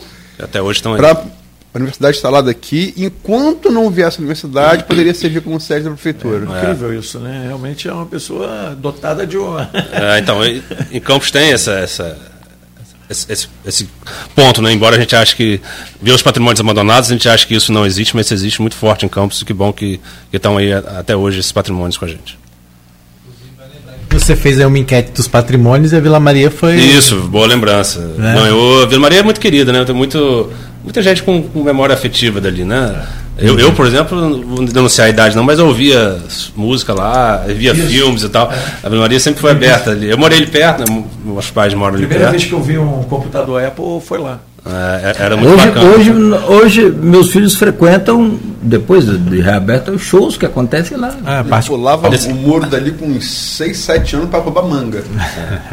esse, esse, esse, concurso, ele foi, eu fiz no, no Instagram, não é nada oficial, mas foi muito bacana ver a Vila Maria despontar ali. Inclusive, meu, meu, meu entre aspas, a Iris ali foi desbancado, celular do colégio, muitos patrimônios que eu, uhum. eu pessoalmente acho mais emblemático mais da Vila Maria. Tem essa coisa da memória afetiva muito importante. É, a Vila Maria cumpre, cumpre muito esse papel de relações extramuros que a UF precisa ter. E as pesquisas também precisam cumprir esse papel. E muitas vezes isso deixa um pouco a desejar, pelo menos na opinião de algumas pessoas essa interação da pesquisa, o aproveitamento dela na região. O que é produzido na UENF muitas vezes não é aproveitado aqui na região. A gente tem o um exemplo também da Tec Campus, que não é só o UENF, mas está dentro da UENF envolvendo todas as outras universidades, inclusive particulares também. Né? É, como fazer de fato com que essas pesquisas, ou seja, valorizar primeiro o pesquisador, dando a oportunidade ele de trabalhar em laboratórios equipados, fazer com que essas pesquisas sejam aproveitadas e que elas também possam virar é, incubadoras de negócio. E aí o Hamilton até fala, sem, sem essas amarras ideológicas, muitas vezes nos impede de liderar o processo de inovação na micro e macro esfera social e econômica. Como fazer isso de fato? Bom, a, a agência de inovação, você novamente é um ponto crítico na UENF. Né? Durante oito anos, a agência de inovação não fez o dever de casa. Tá? Eu sou. É, é, muito simples isso. A agência de inovação não tem feito o trabalho dela. Nós temos pesquisas lá, por exemplo, com mamão, com goiaba, que têm sido levadas para o Espírito Santo. E não consegue colocar aqui. A agência de inovação tem um papel fundamental dentro desse processo, Rodrigo. Entendeu? E ela não tem feito isso durante os últimos oito anos. Então, não é possível que uma instituição que tenha pesquisas nessa área é, agrícola, inovando, né, mas tem sim, temos empresas que estão fazendo o, o trabalho dela, produzindo sementes de feijão, entendeu? Sementes de milho, que têm sido procurados por produtores de outras regiões. E aqui não se sabe. Então falta exatamente isso, mostrar né, que existe essa possibilidade de diversificação da agricultura local com produtos que estão sendo feitos aqui. Né? Então, quando nós fizemos o nosso plano de gestão, foi até alvo de crítica durante o debate que nós fizemos lá. Ah, você só tem seis pontos. Eu prefiro pro, é, produzir, é produzir não. Eu prefiro propor de menos e fazer mais do que propor de mais e fazer de menos. Então, quer dizer, né, quem pode mais pode o menos, mas o contrário não é verdadeiro. Então, ali são seis pontos que eu considero fundamentais inclusive a adequação da agência dentro da própria lei, que mesmo não estando aprovada, né, ela precisa estar adequada. Tivemos uma reunião na FINEP com o professor Peregrino, que é chefe de gabinete do Pancera, já vislumbrando a possibilidade de, de estarmos à frente da reitoria exatamente sobre a questão de inovação nessa região. Né? O, o, o Peregrino, que é chefe de gabinete, ele foi presidente do Confias, né? que é a confederação das fundações das instituições de ensino superior durante muitos anos. Estávamos conversando exatamente sobre a lei de inovação.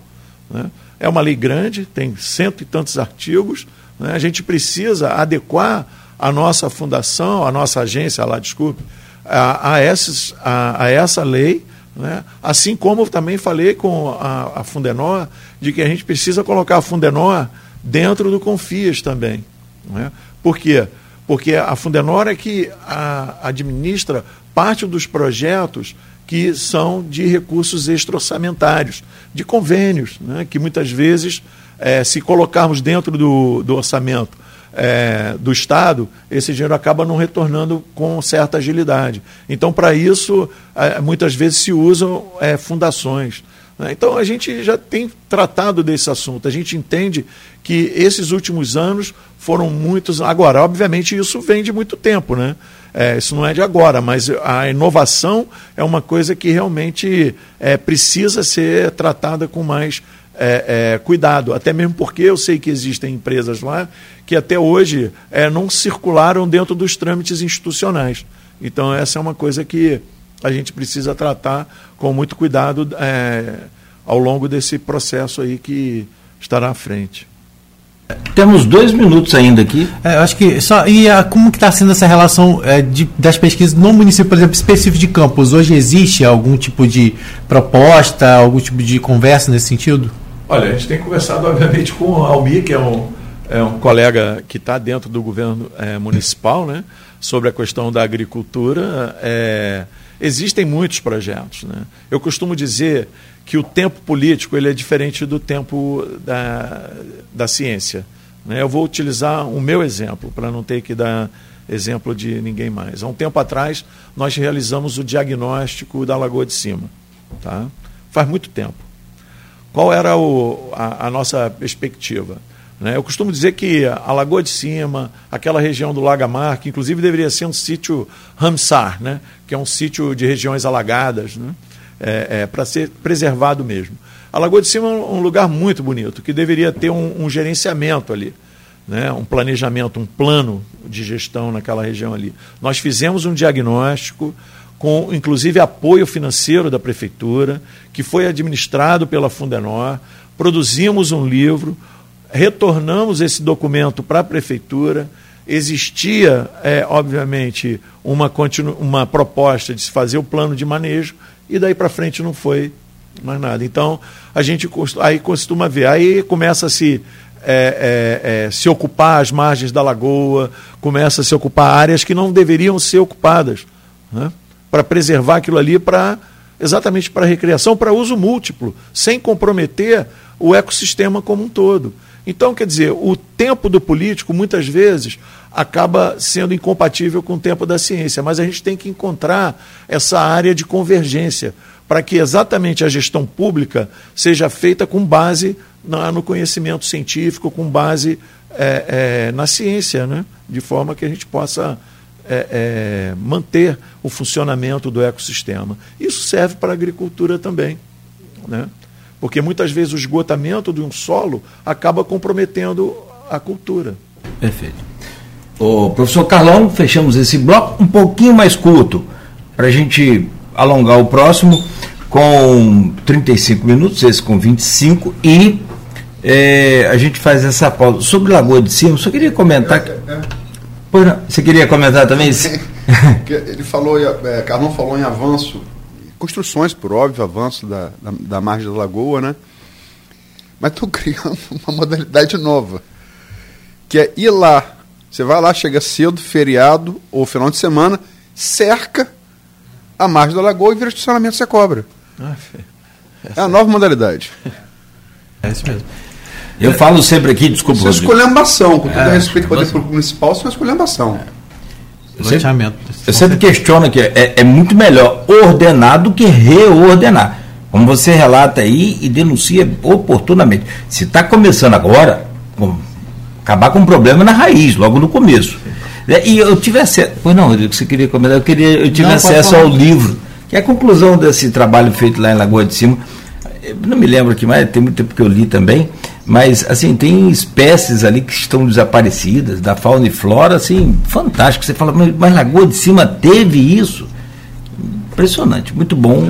É uma riqueza nossa que a gente tem que. Primeiro, acho que a gente tem que aprender a cuidar. A questão do lixo, que a Luiz falou, do, do, do estacionamento, que são Ah, é, mas isso é sério, tá? É muito complicado. Muito. Qualquer um que está aqui nesse estúdio ou que esteja me ouvindo ou me vendo pode constatar isso em qualquer feriado final de semana com sol de Lagoa de Cima. Você não recebe aquelas imagens de, de, de, de grupos de WhatsApp toda hora com.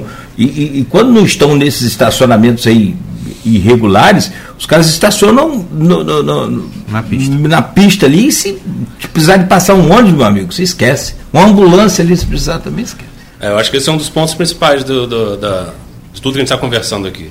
A UENF, é, a gente falou muito em extensão, né, todos que a gente está falando aqui, mas a gente pesquisa, pesquisa científica, que é o, o âmago da UENF, né? E aí a pesquisa, mesmo motivada ou não, né, solicitada ou não, a UENF tem esse papel. Porque como vai ser feita a Lagoa de Cima, por exemplo? Né? Tem que ter um estudo, tem que ter uma base científica. E aí é a grande.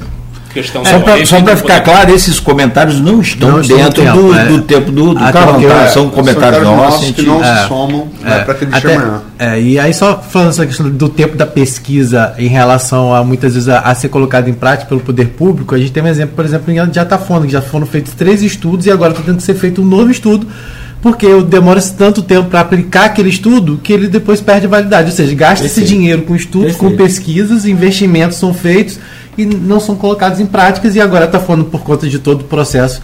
Né, já é outro cenário hoje está tendo que ser feito um novo estudo. Então é isso, muitas vezes é feito a pesquisa, é feito o investimento, mas a resposta não vem. É, esse tá também o comitê, por exemplo, de bacia É, geográfica. com certeza. Por exemplo, que é um braço da, a UENF tem um braço lá. É feito um estudo e esses estudos são, são bases para legais, por exemplo. Então, assim, o estudo da, um dos estudos deles é, limitaram um pouco a questão da água do, do Paraíba para São Paulo. Fizeram estudo da necessidade e tal. Então, assim, é importante a UENF estar presente nessas discussões. Perder, por exemplo, parte do nosso recurso hídrico, do nosso Rio Paraíba, tão importante para a gente. E a gente, se não tivesse esses estudos, não tivesse a base científica, a gente não tem como se defender, né? Prezados, deixa eu é, fechar aqui então. Mais alguma coisa? Tudo bem? Rapidamente a gente faz essa pausa bem curtinha e volta então com a chave virada aí para outros temas importantes já divulgados aqui com essa entrevista aí hoje com o professor Carlos Eduardo Rezende, professor e candidato a reitor da UENF. Amanhã a outra chapa também estará aqui com sua representação. A Rosana Rodrigues. Voltamos a seguir no oferecimento de Coagro, Proteus Unimed Campos, Laboratório Plínio Bacelar e Vacina Plínio Bacelar. O programa aqui traz hoje essa importante pauta que é o ENF. E a gente, conforme já anunciado, traz hoje o professor Carlos Eduardo Rezende, professor Carlão, eh, candidato a reitor da UENF. Amanhã será a vez da Rosana Rodrigues, também que compõe a outra chapa, para a eleição que ocorrerá agora no dia 16 e dia 19. Essa ordem foi definida por sorteio com os dois candidatos na segunda-feira passada, dia 4, e a dinâmica do programa também definida em três blocos de 30, variando, podendo um ganhar cinco minutos a mais de um outro bloco, dependendo da pauta e do decorrer do programa. O conteúdo desse programa também mantendo aí a equidade será é, reprisado é, reprisado ou detalhado né, no, no jornal Folha da Manhã de sábado com uma página para cada é, candidato e portanto na folha impressa tá? No próximo sábado então você pode acompanhar esse programa ainda daqui a pouco em podcast reprise na Plena TV todo o grupo Folha da Manhã eu vou pedir o Rodrigo para fazer a gentileza de abrir esse bloco agora, que tem como pauta aqui a dedicação exclusiva dos eh, docentes e também funcionários da UENF. Não, só para Isso, só para docente. É, só para docente. Obrigado, Rodrigo. E também a relação com o servidor e a relação UENF com os poderes eh, públicos, Campos e Rio de Janeiro. Rodrigo. É, eu vou dividir essa parte que eu falar um pouco sobre essa questão da dedicação exclusiva e aí o Edmundo entra falando mais dessa parte da, da relação com o servidor de forma geral. Mas o próprio Carlão citou no início aqui da, da entrevista o caso de um professor que preferiu deixar a UENF para se dedicar a uma universidade particular no Espírito Santo. Como só avalia essa questão da dedicação exclusiva? Hoje ela atende ainda a demanda pela qual foi criada a UENF, não só na questão salarial, mas também da dinâmica mesmo de atuação do profissional, do professor dentro da universidade? Bom, eu acho que ela atende a dedicação do professor, mas a questão salarial ela é defasada. Mas sua é a dedicação? Eu sou a favor da, da dedicação exclusiva e vou explicar por quê. É, o aluno, da onde se faz pesquisa, né, não tem como você fazer pesquisa em tempo parcial. Né? Então esse é um grande diferencial de quando você tem a dedicação exclusiva é, dentro de uma instituição. Agora, a dedicação exclusiva tem que vir acompanhada, obviamente, de uma remuneração adequada. Né? Então, é, Rodrigo, o que eu vejo é o seguinte: a dedicação exclusiva ela tem uma importância no sentido de que o aluno tem uma referência ali o tempo integral, né? Do, porque é dedicação exclusiva com tempo integral dentro da instituição, fazendo pesquisa, dando aula. Né? Se o professor não, não é tempo integral, por exemplo, como em muitas. É, como acontece na grande maioria das instituições privadas, né? É, acontece que o cara tem que ficar rodando várias instituições para fazer um salário, né? e o estudante acaba não tendo um referencial de pesquisa. Né? Por exemplo, as universidades privadas que têm um regime de dedicação e um salário é, adequado, como a PUC, a Unicinos, né, que são as universidades jesuítas, elas acabam tendo um diferencial e estão sempre junto nos rankings é, das boas universidades. Né? Então, esse é um, é um diferencial, sim. É um diferencial, sou a favor e sou a favor de que a gente lute para ter salários dignos que justifiquem a dedicação exclusiva. Inclusive, sou a favor de que as, as escolas públicas tenham um regime de dedicação exclusiva para os seus professores, de forma que um professor da escola pública não tenha que ficar circulando é, em, com várias matrículas e não podendo se aperfeiçoar. Né? Foi o que eu disse no início da, da nossa conversa. Né? Eu venho de um instituto chamado Instituto de Biofísica. Lá o professor Chagas tinha o seguinte lema: na universidade se ensina Carlos Chagas Filho, tá? Eu sou da época do Carlos Chagas Filho e não do pai. Então, é, na universidade se ensina, porque na universidade se faz pesquisa. Então, é você trabalhar na fronteira do conhecimento. E a dedicação exclusiva ela tem esse, esse aspecto, que é dar a possibilidade do pesquisador, do professor estar no laboratório, estar junto aos seus alunos e formando gente de qualidade para, obviamente, atender a demanda social. Então a dedicação exclusiva ela tem um diferencial muito importante. Eu sei que algumas áreas é, é, liberais são, é muito complicado você ter regime de dedicação exclusiva, mas isso a gente teria que ter um regime especial para que essas áreas pudessem, obviamente, estar dentro da universidade, ou então fazer um, é, fechar os olhos para para que as coisas estejam acontecendo e você a pessoa está lá ganhando como dedicação exclusiva e não está participando. Né? Agora, o colega que foi para a universidade privada, né, ele foi lá porque ele foi contratado com um valor que certamente a universidade pública não poderia, e foi para liderar uma transformação exatamente na área da inovação. Então, esse é um, é um caso muito específico. Mas e tem outros, né? Eu tenho colegas também que é, é, abriram mão da UENF é, para ir para outras instituições, como a própria PUC no Rio, por questões muito pessoais também. Mas a grande maioria é, é, prefere estar num sistema como esse. Né? Agora, a dedicação exclusiva foi discutida é, no Conselho Universitário e ela foi mantida. Né? Existe uma. Uma, uma, vamos dizer assim, existem questionamentos internos também sobre isso. Essa parte da, da, do corpo funcional, ela é, afeta diret, diretamente os eleitores da UF, né? O, Sim. E isso é um assunto, obviamente, interessa muito a, a quem vai eleger o próximo, a próxima reitoria. É, ali muito se discute em relação à valorização de, da diferença de corpo técnico com corpo docente. É, inclusive no, no no colégio eleitoral isso tem uma diferença significativa, né? Uhum. Então, na, nas escolhas e na participação política da, interna da sociedade, da, da, comunidade acadêmica, né? Isso deve ser Sim. avaliado. E eu queria saber a, a oposição da, da, sua chapa em relação à, à, questão de isonomia entre, entre os benefícios funcionais ali da UENF, né, de corpo técnico e corpo docente, e também é, os, os, auxílios que, que tem que tem salubridade, tantos outros que têm ah. afligido ali a, o corpo do o corpo funcional da UENF. Bom, a, a questão da, da isonomia, né? Todo auxílio que o professor recebe, o, o técnico recebe também, né? É, auxílio, esse aí é uma coisa isonômica. Né? A única diferença é que o técnico não é dedicação exclusiva. Ele pode ter uma outra, é, uma outra matrícula, vamos dizer assim, ou outro trabalho. E pode fazer um ajuste é, no seu tempo dentro da universidade, lá, obviamente, seguindo é, toda coisa. Agora, é, o mais importante é, na realidade, a questão da capacitação e valorização é, do segmento técnico. Eu sou é, quando eu participei da gestão do professor Salacia Bernardo, foi quando a gente regulamentou todo o programa de capacitação técnica é, do, dos servidores da UENF.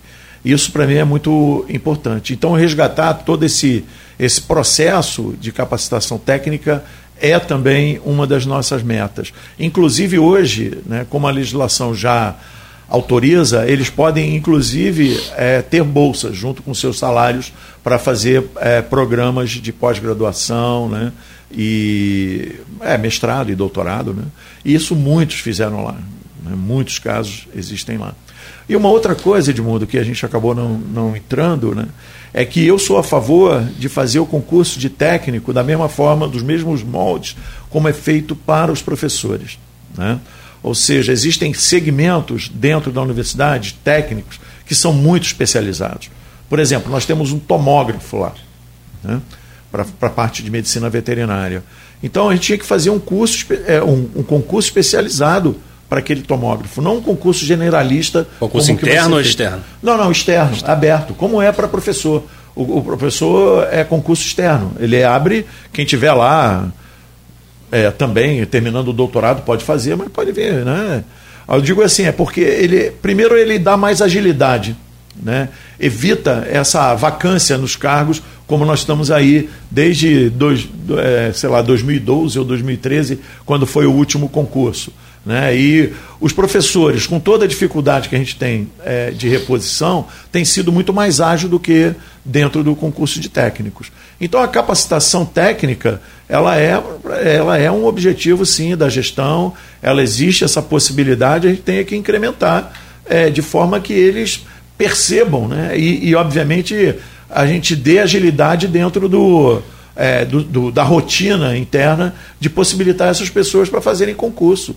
Né? E eu acho que é isso que, que a gente pode fazer e, obviamente, dar todo o apoio é, com bolsas e, obviamente, disponibilização de horário para que eles possam fazer, porque normalmente eles trabalham no horário onde são ministradas disciplinas. Então, liberá-los integralmente para que eles possam se dedicar àquilo né? se dedicar é, às matérias, se dedicar aos experimentos, se dedicar à pesquisa que, obviamente, eles estiverem é, se propondo junto com quem vai orientá-los. Né? O técnico hoje já pode acumular a bolsa com. com hoje já, já, já pode. pode, já pode. Vamos partir para a parte política. Tanto a parte política que vai se definir na eleição a reitor, agora como eu agradeço, de dias 16 e 19, quanto a parte política extramuros, né? Sim é uma universidade pública, uhum. portanto, estadual, portanto, essa relação é fundamental para a existência e sobrevivência dela. Sim. E como você disse aqui, não só estadual, você lembrou e eu completei, o, o, o, o campus Leonel Brizola, ele existe por uma doação que foi feita pelo governo Sérgio Mendes, à época, nos anos 90, aqui de Campos, governo municipal. Uhum. Né? Como, como é que você avalia hoje a relação da UENF eu falo da sua reitoria, que é o comando da universidade, com é, esses, esses planos, esse, essas esferas legislativa e executiva, né, é, mais em âmbito estadual é, e municipal. Sim. Bom, é, é importante é, as pessoas né, entenderem que um reitor ele tem é, status de um secretário de Estado. Né? Portanto, a postura é, de um reitor né, diante dos, obviamente, dos é, governadores, diante da Assembleia da Câmara, ela é fundamental, né, manter essas relações. O que não pode e não deve acontecer é, são que situações como essas que nós é, presenciamos é, recentemente gerem entraves né, junto ao governo, seja municipal, estadual. Né? É o que eu digo, a, a ideologia política de um é, gestor público é uma questão. Agora, a, o ideal institucional é outro. Então, é, eu vejo que a UENF é o partido que deve ser defendido e harmonizado junto com os diferentes é, com as diferentes esferas do poder, né? seja municipal, estadual e, e federal, né? porque muitos dos recursos também podem vir da escala federal e essa interlocução é, é, é muito importante. Eu pretendo, é, a partir de janeiro, né, estar me dedicando parte da minha semana no, no Rio de Janeiro. Minha mãe vai gostar porque eu vou poder ficar com ela pelo menos dois a três dias na semana em Niterói e podendo conversar com os deputados, podendo conversar com o secretário de Ciência e Tecnologia, agenda com o governador. Então eu acho que o comportamento de um, de um reitor da universidade é muito importante é, nas três esferas. Né? Assim também como um exemplo é, dentro da universidade. Eu costumo dizer que o exemplo tem que vir de cima. E eu pretendo ser esse exemplo é, de conduta é, dentro da instituição e fora da instituição. Vou fazer uma pergunta em relação a isso. É, é até para satisfazer uma uma curiosidade que é comentado né, no meio político e tal. Sim. É, não é novidade, foi uma coisa sumida. Né? Na, a gente teve eleição, a eleição a prefeito de Campos duríssimo, segundo turno duríssimo. Nem se esperava que fosse tão duro assim, mas duríssimo. Embora hoje. política, né? Mas enfim. Hoje, entrevistas aí diga que o Rodrigo Neves não tem teve importância nenhuma para, para, para, para seu campeonato no turno o que eu julgo no mínimo ingratidão do candidato do hoje deputado federal Caviana, teve, eu acompanhei de perto, e quase virou aquela eleição. Quase. Uma semana ou duas para ser outro resultado. É, o atual reitor apoiou de maneira ostensiva a candidatura de Caio. Uhum. Há quem diga que é, todos esses problemas que Edmundo tem se dedicado e, e, e se esmiuçado em relação ao solar em que claramente Vladimir já tomou posições ameaçando de processar, de é, judicializar a questão e a coisa andou, talvez fosse uma, uma, uma consequência não desejável do apoio dado pela reitoria ao candidato derrotado por Vladimir. Na sua concepção, isso existe?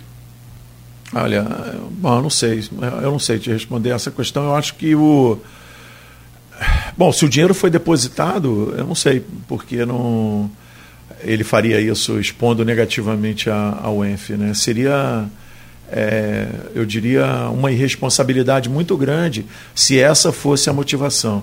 Eu prefiro acreditar que realmente tenha sido incompetência da parte dele e da Rosana à frente da instituição. Porque eu, eu disse logo no início, a arrogância é o pior inimigo da gestão pública é, como um todo. Eu acho que a pessoa tem que ter humildade de realmente identificar qual é a, a capacidade dele de tocar um projeto. Não tendo, ele deve trazer para o lado dele é, pessoas que possam assessorá-lo.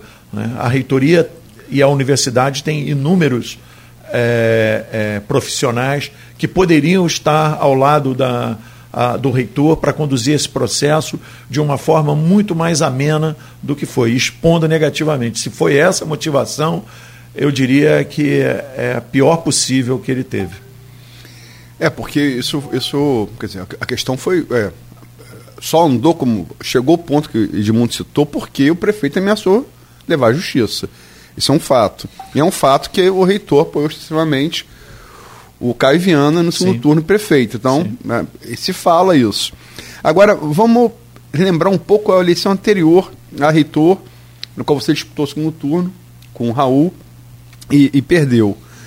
É, um, uma das coisas é, que a chapa vencedora alegava era o melhor trânsito político com a, com a Alerj. É, como é que você, passado Passado aí, quer dizer, estamos no final já dessa, dessa reitoria ali, naquele momento, você avalia isso e como é que você responde a isso hoje?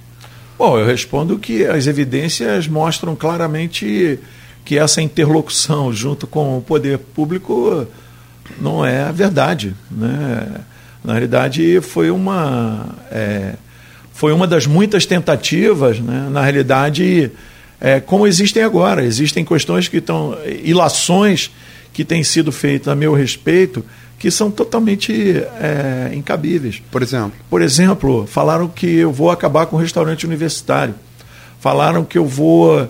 É, tipo, colocar é, ponto. Falaram que eu vou é, acabar com os auxílios. Ora, veja bem, como é que eu vou acabar com o restaurante universitário, sabe? Uma coisa, e tem gente que acredita. Como é que eu vou tirar auxílio se eu mesmo recebo auxílio? Sabe? É, mas tem gente que acredita. Então, né? fake news Então, entrou, eu digo assim: campanha, parece que tem um, um, um, gabinete, sabe? Parece que tem um gabinete igual teve no, no passado, é, entendeu? Criando. Que eu sou um cara muito franco, sabe, Luiz? Inclusive dizem que eu sou muito transparente, que eu fico vermelho quando eu estou nervoso. Eu não consigo fazer aquela cara de poker, né? Que falam, poker face. Eu não consigo fazer. Eu sou muito verdadeiro, não consigo é, criar falsa expectativa para as pessoas votarem em mim. Né? Então é muito fácil o cara criar uma mentira e as pessoas acreditam. Isso é que é mais triste. Então eu vou dizer o seguinte: é, eu tenho capacidade de interlocução, sim, com o governo do Estado. Sou apoiado por pessoas que estão aí, pessoas que têm uma passagem muito forte no governo. Basta olhar o Instagram da nossa campanha. Está lá o Vanderlei de Souza, está lá o professor Salacier, inúmeros pesquisadores da Academia Brasileira de Ciências. Eu tenho trânsito no MEC, tenho trânsito no CNPq, tenho trânsito sim na LERJ. Né? Então, é. O que eu não posso é ficar me autoelogiando. As pessoas têm capacidade de me avaliar. Eu tenho meu currículo aberto, eu tenho pessoas que falam a meu respeito. Agora, eu não serei leviano de fazer promessas que eu não possa cumprir. Isso vocês não podem esperar de mim. Né? Vocês podem esperar de mim, sim. Uma coisa é muito frequente. No dia que vocês me chamarem aqui para prestação de contas, estarei sempre disponível e com números. Hoje a universidade não tem números para apresentar. Entra lá na página da UENF hoje e procura saber o número de alunos por curso, o número de alunos que foi formado. Sabe, eu peguei um, uma prestação, eu peguei um relatório do DIEESE e comecei a falar né, de que a UENF, por exemplo, perdeu realmente é, é, interlocução dentro da, das unidades orçamentárias da Secretaria de Ciência e Tecnologia. Dentro do regime de recuperação fiscal, a UERJ cresceu o seu orçamento em 50% de 2021 para 2022. A UENF cresceu, sabe quanto? Menos de 20%. A UERJ passou da quarta unidade orçamentária na Secretaria de Estado para a quinta. Né? Então tem uma série de coisas que se falam né, que na realidade os números não aparecem. Então parece que isso é proposital. Os números não aparecem porque você navegar na falta de informação é muito fácil para aqueles que estão lá na frente né, não mostrarem e dizerem que estão com dificuldade aqui, dificuldade acolá. Então, e a, e a ciência não permite isso. Toda política feita por uma instituição seja ela no plano é, assistencial, seja ela no plano de permanência, seja ela no plano científico, tem que estar baseada em números. Números. Essa é a ciência verdadeira, essa é a política verdadeira. É assim que a gente vai trabalhar. A gente vai trabalhar com transparência, é uma coisa que não existe hoje na UENF. Vocês podem visitar na página, vocês vão ver lá. Não existe transparência. E nós não negamos a verdade. Na realidade, quando a Rosana vier aqui, ela tem que dizer exatamente se ela concorda com o que foi feito até hoje. Se ela é candidata da continuidade ou se ela é contra o que estava aí. Porque parece que a Rosana nunca teve, ao longo desses oito anos, dentro da administração da UENF. Quando ela fala alguma coisa sobre a proposta dela, ela vai fazer tudo. Por que, que não fez? Essa é a pergunta. Por que, que não fez até agora? Né? Então, eu, eu digo assim a universidade precisa de transparência, a universidade precisa mostrar o que está fazendo e a gente tem que ter respeito à liturgia acadêmica dentro da instituição. Respeitar os colegiados, que é coisa que hoje falta. Eu vou, a parte política, eu vou, eu vou fechar é, na minha participação, e aí deixo para o Edmundo, para o Rodrigo, para o Nogueira, para o ouvinte, para o telespectador participar aí pelo streaming. É, três pontos. em algumas esferas. Primeiro, é, se fala também é, se fala tanto no grupo político é, que apoia é, a reitoria, quanto na parte dele que está na política partidária, que se é, Rosana se, ele, se reeleger, isso poderia ser eventualmente é, usado pelo, pelo Raul para via vereador em outubro do ano que vem. Né? Se fala isso. Não é uma novidade.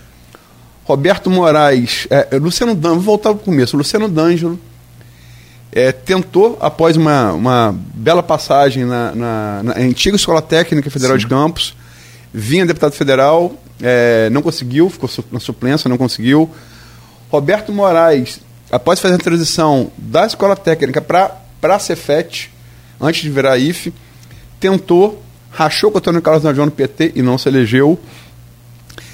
É, professor Jefferson Mendes Azevedo é considerado o provável candidato do PT a prefeito no ano que vem. Uhum. Então não é novidade, tudo não só histórico, background. Se você, o que, que, você acha disso? Baseado nas três pesquisas que nós temos, e temos anunciado elas, você falou em número, Sim. né? estatística. É. É. As três pesquisas que a gente tem, pra, aí eu vou pular para a eleição municipal, para prefeito do, do ano que vem é, a saber, GPP de março, Iguape de julho e essa, balizada pelo feito ter sido encomendada pelo grupo dos Bacelar, que é um grupo opositor aos garotinhos, quanto a Prefab agora do final de agosto, apontam a possibilidade de Vladimir ganhar primeiro turno. Né?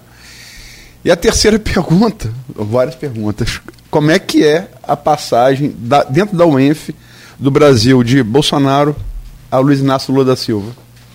Ah, bom, vou começar pelo. É, eu, bom, eu ficaria muito surpreso se o Raul conseguisse se eleger alguma coisa. Sabia? Isso para mim é muito claro. Eu não. Eu não, não, não vou fazer campanha contra, mas eu jamais votaria nele para qualquer coisa. Entendeu? Isso para mim é muito claro.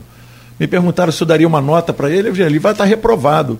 Entendeu? Ele está reprovado assim como a Rosana está reprovada. Né? Porque ficou se escondendo e agora vem como se fosse alguma novidade. Bom, sobre a, a questão do, é, do município, né? realmente eu diria que o, o atual prefeito ele tem feito algumas, é, algumas gestões muito, é, eu diria, boas, né? no sentido de que tem dado visibilidade à gestão dele. Né? Inclusive, eu acho que hoje ele está dominando o Instagram aí, faz uma série de é, de passagem bem leves. Né? Eu conheci o, o pai dele né, na época é, como governador, né? e eu vejo. Eu não tenho uma experiência muito próxima ao, ao Vladimir, né? mas eu vejo que ele parece um pouco mais leve do que o garotinho, mais leve assim nas relações. Eu não sei como é no dia a dia do executivo, mas realmente é, me parece que ele é uma pessoa mais razoável de se tratar, porque o garotinho era uma pessoa meio difícil. Se você contrariasse ele, você virava um inimigo, né? Então eu não sei. E, e, um gestor público ele não pode transformar uma pessoa em inimigo, né? Principalmente é da mesma coisa que, por exemplo, o cara estando à frente da, da reitoria da UENF, ele criou uma série de animosidades no município, né? Não sei como é que está no estado, mas reza a lenda que ele tem dificuldade de ser recebido em lugares que ele teria que ser recebido e se colocar como é, um secretário de Estado, que é o status de um reitor.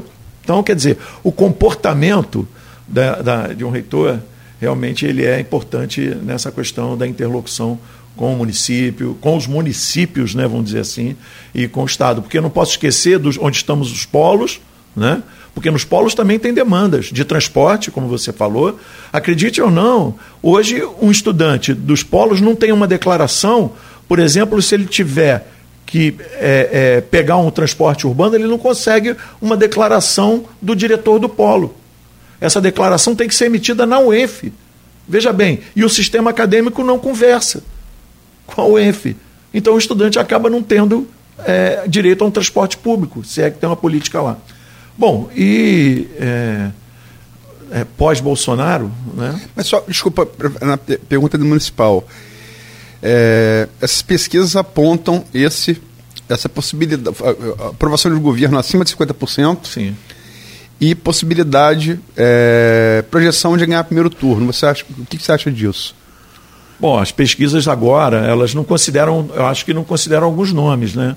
O, assim, O Jefferson ainda não se lançou, então ainda tem aquele sombreamento. Tem também pessoas, por exemplo, a própria Natália, é, que foi um fenômeno é, é, político, vamos dizer assim, é, e que conheço muito proximamente a, a capacidade da Natália de conversar é, de uma forma muito clara. E eu costumo dizer que ela tem uma, eu costumo dizer que ela consegue falar de temas que são temas espinhosos com uma leveza impressionante. Né? A Natália é uma pessoa que eu admiro muito é, nesse aspecto. Colaborei com ela em pautas é, na área ambiental, enfim, continuarei contribuindo com ela e com qualquer grupo que, obviamente, se aproximar desse, dessa discussão que me interessa e, obviamente. Então, quer dizer, eu acho que o, tudo indica que ele tem uma boa frente, obviamente, né? porque está fazendo um governo, aparentemente, a questão financeira, é, ela deu uma uma levantada né, na questão Esse dos petróleo, repasses né? do royalty, uhum. toda essa. Então, com dinheiro fica mais fácil. Né? É lógico, mas o dinheiro não é tudo. Né? O dinheiro não é tudo. Ele está fazendo a parte dele também. Né? Ele faz ó, o marketing dele, está lá comendo coxinha e tirando foto, fazendo as coisas dele, tentando mostrar um lado que muitas vezes alguns não mostram. Né? Aí eles falaram assim para mim também, que eu tinha que ser. Eu falei assim, não dá para ser. não dá para ser, entendeu? Eu mostrei umas fotos para minha mas esposa. É porque você não gosta de coxinha? Não, eu gosto de coxinha, mas não, não dá para eu fazer esse tipo de coisa. A minha esposa falou, não fica espontâneo. Igual o cara manda fazer uma foto, uma pose. Sabe? A minha esposa falou assim, pô, Carlão, isso aí não dá, cara.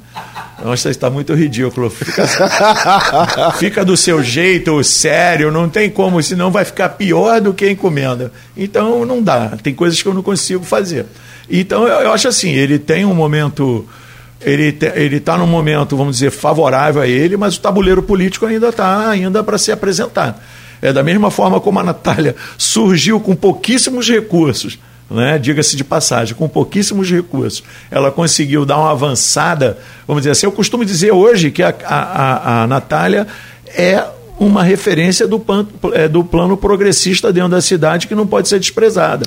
Eu, eu, eu só não citei a Natália, desculpa, só para ela está falando nesse mesmo programa de está, uhum. que pela vontade dela, uhum. pela vontade dela, embora ela fosse do partido, ela preferia via vereadora. Sim. Ela disse isso aqui nesse mesmo é. programa de está. Não, eu sei, eu sei que ela. E concordo com você. Foi a revelação da eleição é. a prefeito de 2020. Sim, sim. E eu acho que ela tem, tem muito a contribuir para esse município. Tá? É uma pessoa muito bem preparada, é uma jovem muito bem preparada, séria, comprometida com pautas que são relevantes para esse município. Mas, enfim, eu acho que, que certamente o, o Vladimir tem uma, é, uma, uma possibilidade muito forte de reeleição é, por várias questões, obviamente, que estão aí. Um momento muito favorável economicamente para ele. Né?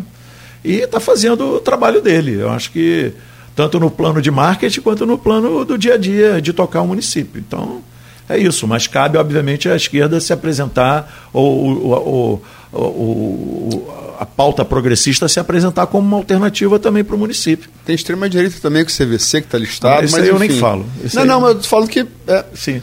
É, e Brasil de, de, de, de Bolsonaro a Lula. Não, o Brasil de Bolsonaro foi um, um Brasil totalmente inesperado para mim, né? Porque nós vivemos quatro anos com uma pauta totalmente é, é, inacreditável, né? Inacreditável como é, as pessoas aderiram, até dentro das universidades. Eu fiquei espantado como isso é, aconteceu, né? Ao, ao ponto é, é, de retrocedermos em questões básicas como vacinação. A ciência e tecnologia, quase, eu costumo dizer que para construir, sabe, Aloysio, demora, mas destruir é rápido. Então a reconstrução que esse governo está tendo que fazer. Outro dia, não, modéstia à parte, estavam falando que eu era tipo, eu tô, tipo a situação tipo a do Lula. Eu estou assim, com a situação onde eu tenho um espectro é, é, de apoiadores muito amplos, né? Então eu estava falando assim, pô, esse grupo do Carlão vai implodir em seis meses. Eu falei assim, isso está sendo um grande laboratório para mim.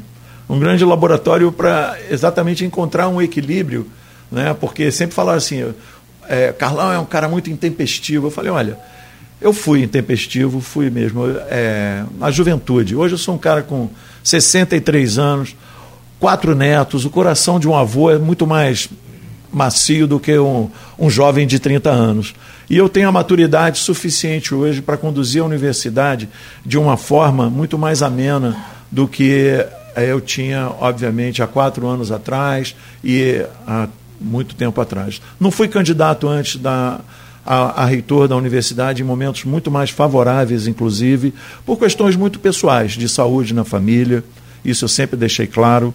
E eu respeito muito a, a família no sentido de que eu tinha que estar ao lado da pessoa que está ao meu lado num momento difícil. Né? Então, é, mesmo que em momentos anteriores essa situação se apontasse como é, favorável a mim, eu tive que abrir mão. Né? E hoje, é, estando maduro, tendo um reconhecimento científico, acadêmico é, e uma estabilidade emocional muito maior, eu me coloco à disposição da comunidade por lutar por melhores dias para essa instituição. E reconheço que, nesse sentido, eu sou a alternativa, junto com a Daniela, de levar essa universidade para onde ela nunca é, deveria ter estado ao longo desses últimos oito anos. Bom, nós temos quatro minutos ainda. Algum outro tema aí? Quer tentar projetar alguma coisa para vereador, essa coisa? Não, não, não. não, eu, não. Assim, no âmbito político, é, eu vejo isso, né, cara? Eu acho que está tendo uma discussão agora de, de se abrir um determinado número de vagas é, para mulheres dentro da, é. da Câmara. Eu acho isso muito importante.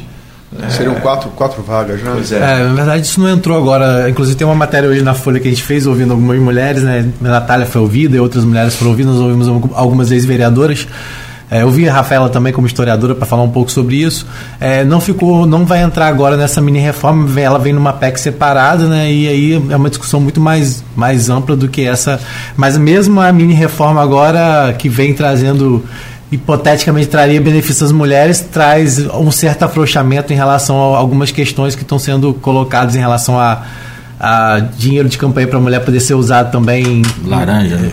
em, em, em campanha para homem e aí várias questões que estão nessa matéria convido a todos a lerem hoje na edição da Folha e daqui a pouco vai estar lá na na Folha 1. É, é, tem algumas perguntas que foram feitas pelo stream quando a Luiz falou, e eu acho que depois, mesmo que você não consiga responder aqui ainda durante o programa, é, vale você depois dar uma entrada lá é, no, no nosso Facebook e comentar. Mas tem uma que foi feita pelo Henrique da Hora, e foi como eu fui eu que fiz a pergunta, é, ele reforça aqui dizendo que eu.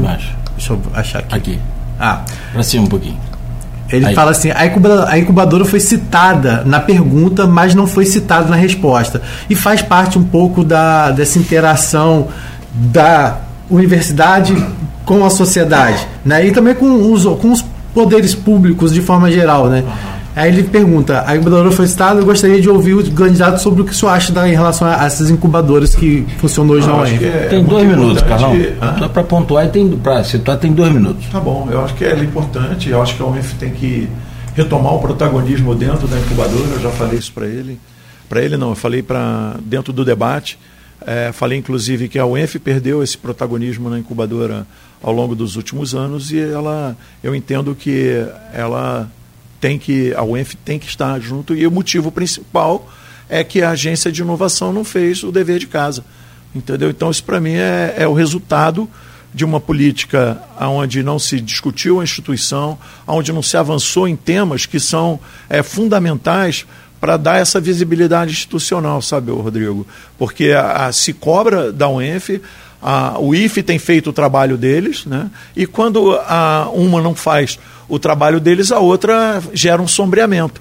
Né? E a UENF hoje está sombreada dentro do, da, da, incubadora. E eu acho que a UENF tem que retomar esse protagonismo. A gente tem muitas áreas lá que poderiam estar tá atuando de uma forma muito mais. E é culpa da própria universidade. Não é da, do IFE, não é da UF, não é de ninguém. É da Universidade Estadual do Norte Fluminense sobre esses oito anos que simplesmente negligenciaram a agência de inovação e, portanto, a gente pretende fazer uma retomada em conjunto com as instituições que participam da incubadora.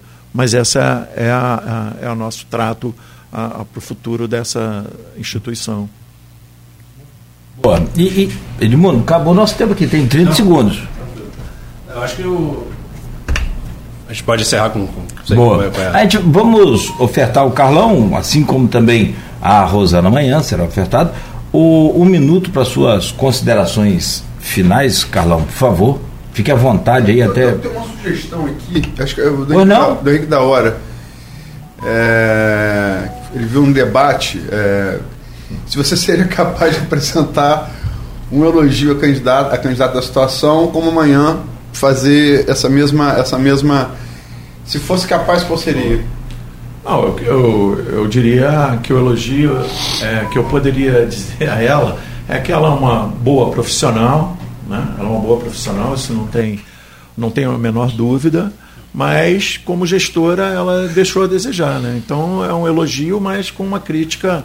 Eu acho que ela deveria, como jovem, saber a hora de parar né? e se dedicar ao que ela foi treinada, porque na realidade, como gestora, ela deixou a desejar. Mas ela é uma excelente profissional, ela poderia contribuir muito mais ah, como profissional, atuando lá na pós-graduação, dando aula e formando recursos. E deixar quem já. é, Quer dizer, é aquela história, né? já falaram assim: quem teve a chance e não fez, perdeu a vez. E ela teve a chance durante oito anos e não fez. Então, eu acho que ela volta para o laboratório, continua lá a energia dela, boa, dedicando a, a parte de produção vegetal, que ela é muito boa. Perfeito. Carlão, muito obrigado. Toda a bancada vai naturalmente. Mas aí eu tenho o meu minuto, né? Porque aí foi feita uma pergunta, só queria agradecer a vocês. Bora então, manda lá um minuto, amanhã a a gente faz a- esse mesmo fechamento para ficar. Não, mas é, você, você vai ter o fechamento. Você quer, quer uma coisa além do fechamento? Não, não. Ah, não, Ele quer o então, fechamento. ah, tem o fechamento. Vai, ah, vai. tá. Não, é, só para a gente te agradecer, eh, eu queria só dizer, mas aí não faz parte do seu tempo, é só dizer que eu tenho feito muito aqui, a gente eh, mira muito, a gente visa muito essa pauta do desenvolvimento de campos e da região. Eu consegui falar aqui com o Maurício Guedes recentemente, eh, temos conversado aqui com várias pessoas, agora mesmo com o, o, Gerente o de Lessa, estrutura da, da, da, o, o de estrutura da Fijan também com o Rodrigo estava no, no, no programa a pauta dele importante. E essa Tecnorte ela é vista por todo mundo e de fora como uma galinha dos ovos de ouro aqui. É só um comentário que eu queria fazer sobre essa questão do desenvolvimento que a gente tanto busca para Campos e, e para a região. Carlão por favor então você Não, fica você pede primeiro mundo logo. né? não depois eu trago o Edmundo para fechar com ele o Rodrigo. Mas vamos lá. O Bom, seu minuto final aí Citar vocês individualmente, né, Edmundo, a Luiz, o Rodrigo, o Cláudio e o colega ali da Beto. Beto, né, pela, pelo, pelo tempo aqui, pela gentileza. Ah, agradecer muito. Eu acho que esse é um, é um momento muito importante na universidade. É uma, um momento onde algumas coisas são ditas, mas que, na realidade, é em prol da, da- do crescimento da universidade, em planos que são, obviamente, divergem ah, dentro do olhar da universidade. Então, agradecer isso e dizer a toda a comunidade que agora, no dia 16 e 19, eh, votem 30, Carlão e Daniela, né, um novo olhar para a universidade, juntos para avançar. E visitem nosso Instagram lá, é Tempo de UENF, tá, é ponto 30. E muito obrigado, eu fico realmente muito à vontade e todas as vezes que vim aqui na Folha da Manhã sempre fui muito bem recebido e eu acho que a obrigação da instituição é ter a, a, dar satisfação à comunidade como um todo. Espero ter, estando à frente da universidade, fica aqui o compromisso de vir sempre que for chamado e mostrar números, transformações que são necessárias para o desenvolvimento da região. Edmundo, trazer você para fazer o seu fechamento e agradecer a você também, claro, a, sua presença aqui nessa bancada hoje. Muito obrigado. Eu, eu que agradeço e sempre que precisar estarei por aqui. E dizer que a, a- o papel da, da imprensa que faz aqui hoje é fundamental. Eu acho que a, a UENF tem muito a contribuir com a cidade, com, com a região. É, por exemplo, uma proposta que o Cláudio também bate muito, eu já, já, já apresentei, que é de trazer a, a educação regional, a educação de história regional e patrimônio para as escolas municipais. A UENF pode ter um papel nisso, a UENF pode ter um papel em diversas políticas públicas fundamentais aqui para a gente. Então, trazer eh, a UENF para a discussão pública, eu acho que é primordial e o Grupo Folha faz isso e faz também, ah, o Aloysio sempre cita aqui, essa questão de trazer o debate de um nível mais, mais profundo, de mais, de mais sem ser essa, essa, essa, essa coisa odiosa que, que a gente vivenciou há pouco tempo. E o Aloysio exige isso de todos que estão junto aqui com a, com a Folha. Isso é fundamental. É, é, é uma, é, é, um norte que a gente tem para todo mundo que, que atua como colaborador, como funcionário. Isso é muito salutar, isso é muito importante. Eu queria fazer esse registro aqui da figura do, do Aloysio dessa, nessa, nessa construção. E isso é, é fundamental não apenas para a nossa construção enquanto jornalista, enquanto formador de opinião, qualquer coisa que seja nesse sentido, mas como para a cidade, né? Então é, é, fundamental esse espaço. Eu acho, não, é, não é porque eu estou aqui, não é porque eu sou colaborador da Folha, não é por nada disso. Porque é fundamental mesmo esse espaço abrir para que os, os, os, gestores públicos e universitários da cidade sejam ouvidos e, e as pessoas ouçam. Né? Obrigado mais uma vez. Valeu, Edmundo. Muito obrigado também. Daqui a pouco o Carlão fecha com vocês. Só é, confirmar aqui também, será garantido o peso de 70% de voto para a eleição de reitor da UENF para o corpo docente, ou seja, os professores têm um peso de 70% sobre o total de votantes, 15% para o corpo discente né, e 15% para o corpo técnico administrativo. É o regulamento da eleição a reitor na UF. E agradecer ao Rodrigo também hoje comigo aqui do meu lado. Ai, dona Sebastião. Tá aqui dormindo do meu lado, eu que fui. Obrigado, Rodrigo. Pô, eu que agradeço. Feliz de fazer esse programa aqui. Eu sempre faço aos, é, ao seu lado, hoje do seu lado. Exatamente. Agradecer a você mais uma vez, o Beto que também está do meu outro, do outro Cheiroso, lado. Rapaz. O Edmundo, prazer receber o Edmundo aqui. Edmundo que já tem que vir mais vezes aqui comigo, Edmundo. Você só veio aqui uma vez comigo. É, agradecer ao Luiz mais uma vez pela parceria de sempre. É, o Carlão, é, agradecer aí, né? E e sei que, como eu falei, tem, tem outras pessoas comentando lá também na, no nosso stream, no Facebook. Depois eu convido você a dar uma olhada lá e até responder algumas questões que estão sendo colocadas lá que não foram colocadas talvez aqui no programa porque não deu, não deu tempo. Também tem lá algumas pessoas fazendo avaliação do, a, a seu respeito. Então fica aí, agradecer mais uma vez.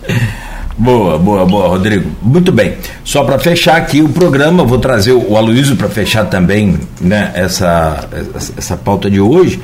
É, lembrar que o Carlão está aqui hoje como é, candidato a reitor da UENF, por uma ordem de sorteio feito na semana passada, dia 4, com a presença virtual do Carlão e da Rosana Rodrigues, e amanhã estaremos recebendo a Rosana Rodrigues com a sua entrevista aqui também com essa mesma pauta, com essa mesma dinâmica de programa, divididos em três blocos e o jornal Folha da Manhã trará a cobertura dessas duas entrevistas em também espaço equânime para o, o Carlos Rezende e para a Rosana Rodrigues no próximo sábado. Trouxe isso, Luiz, só para você confirmar, por gentileza, né, o jornal, naturalmente, que hoje é o impresso, está na banca, também é os sábados. E agradecer a você por hoje, Luiz. Sim, é, é, o, pegando um pouco que foi falado por um, cada um de vocês, é, a Folha estava presente na, no processo de gênese da, da UENF. É, eu me lembro, tenho memória de Moreira Franco assinando o decreto de criação de universidade estadual, no final do governo Moreira, no auditório da auxiliadora. Isso é ali, fin, é, início dos anos 90, que Darcy pega aquilo, ele pega aquela ponta desamarrada, ó, criei, criei no papel, tá aqui Darcy pega aquilo e faz aqui o que ele tentou fazer no NB e, e a ditadura não deixou. Então, não é pouca coisa a UENF. Não é pouca coisa. Campos se transforma em polo universitário a partir da UENF. Existia UF, existia UF, mas como o Rodrigo disse, era só serviço social. Ela ampliou vários cursos. O IF hoje é, abre cada vez mais curso, inclusive curso de licenciatura de teatro, de coisas que não eram é, é, eu sei, mas assim, áreas que não eram previstas, preconizadas no ensino técnico. Né? Uhum. E tudo isso se dá a partir da UENF e foi uma bandeira que a Folha levantou desde sempre. Né? E a importância da UENF, dos destinos da UENF, da democracia prevalecendo no processo de quem vai comandar a UENF é fundamental. Fundamental. É, eu vi o Carlão falando aqui um pouco antes, né? E vi ele se emocionar é, quando falou da o que impediu o motivo pessoal de se candidatar antes. Não vai aqui nenhuma simpatia pela candidatura do, do, do, do Carlão política, mas é humano. Né? Eu sei o que ele está falando e é, me, me empatia com a sua dor é, e dedico esse programa a, ao meu filho, que e não só esse programa, como o programa de amanhã também, que hoje, há quatro meses, me deixou. Obrigado. Obrigado, Luiz. Fechamos por aqui. Amanhã a gente está de, estará de volta a partir das 7 horas da manhã, no oferecimento de Coagro, Proteus, Unimed Campos, Laboratório Plínio Bacelar e Vacina Plínio Bacelar.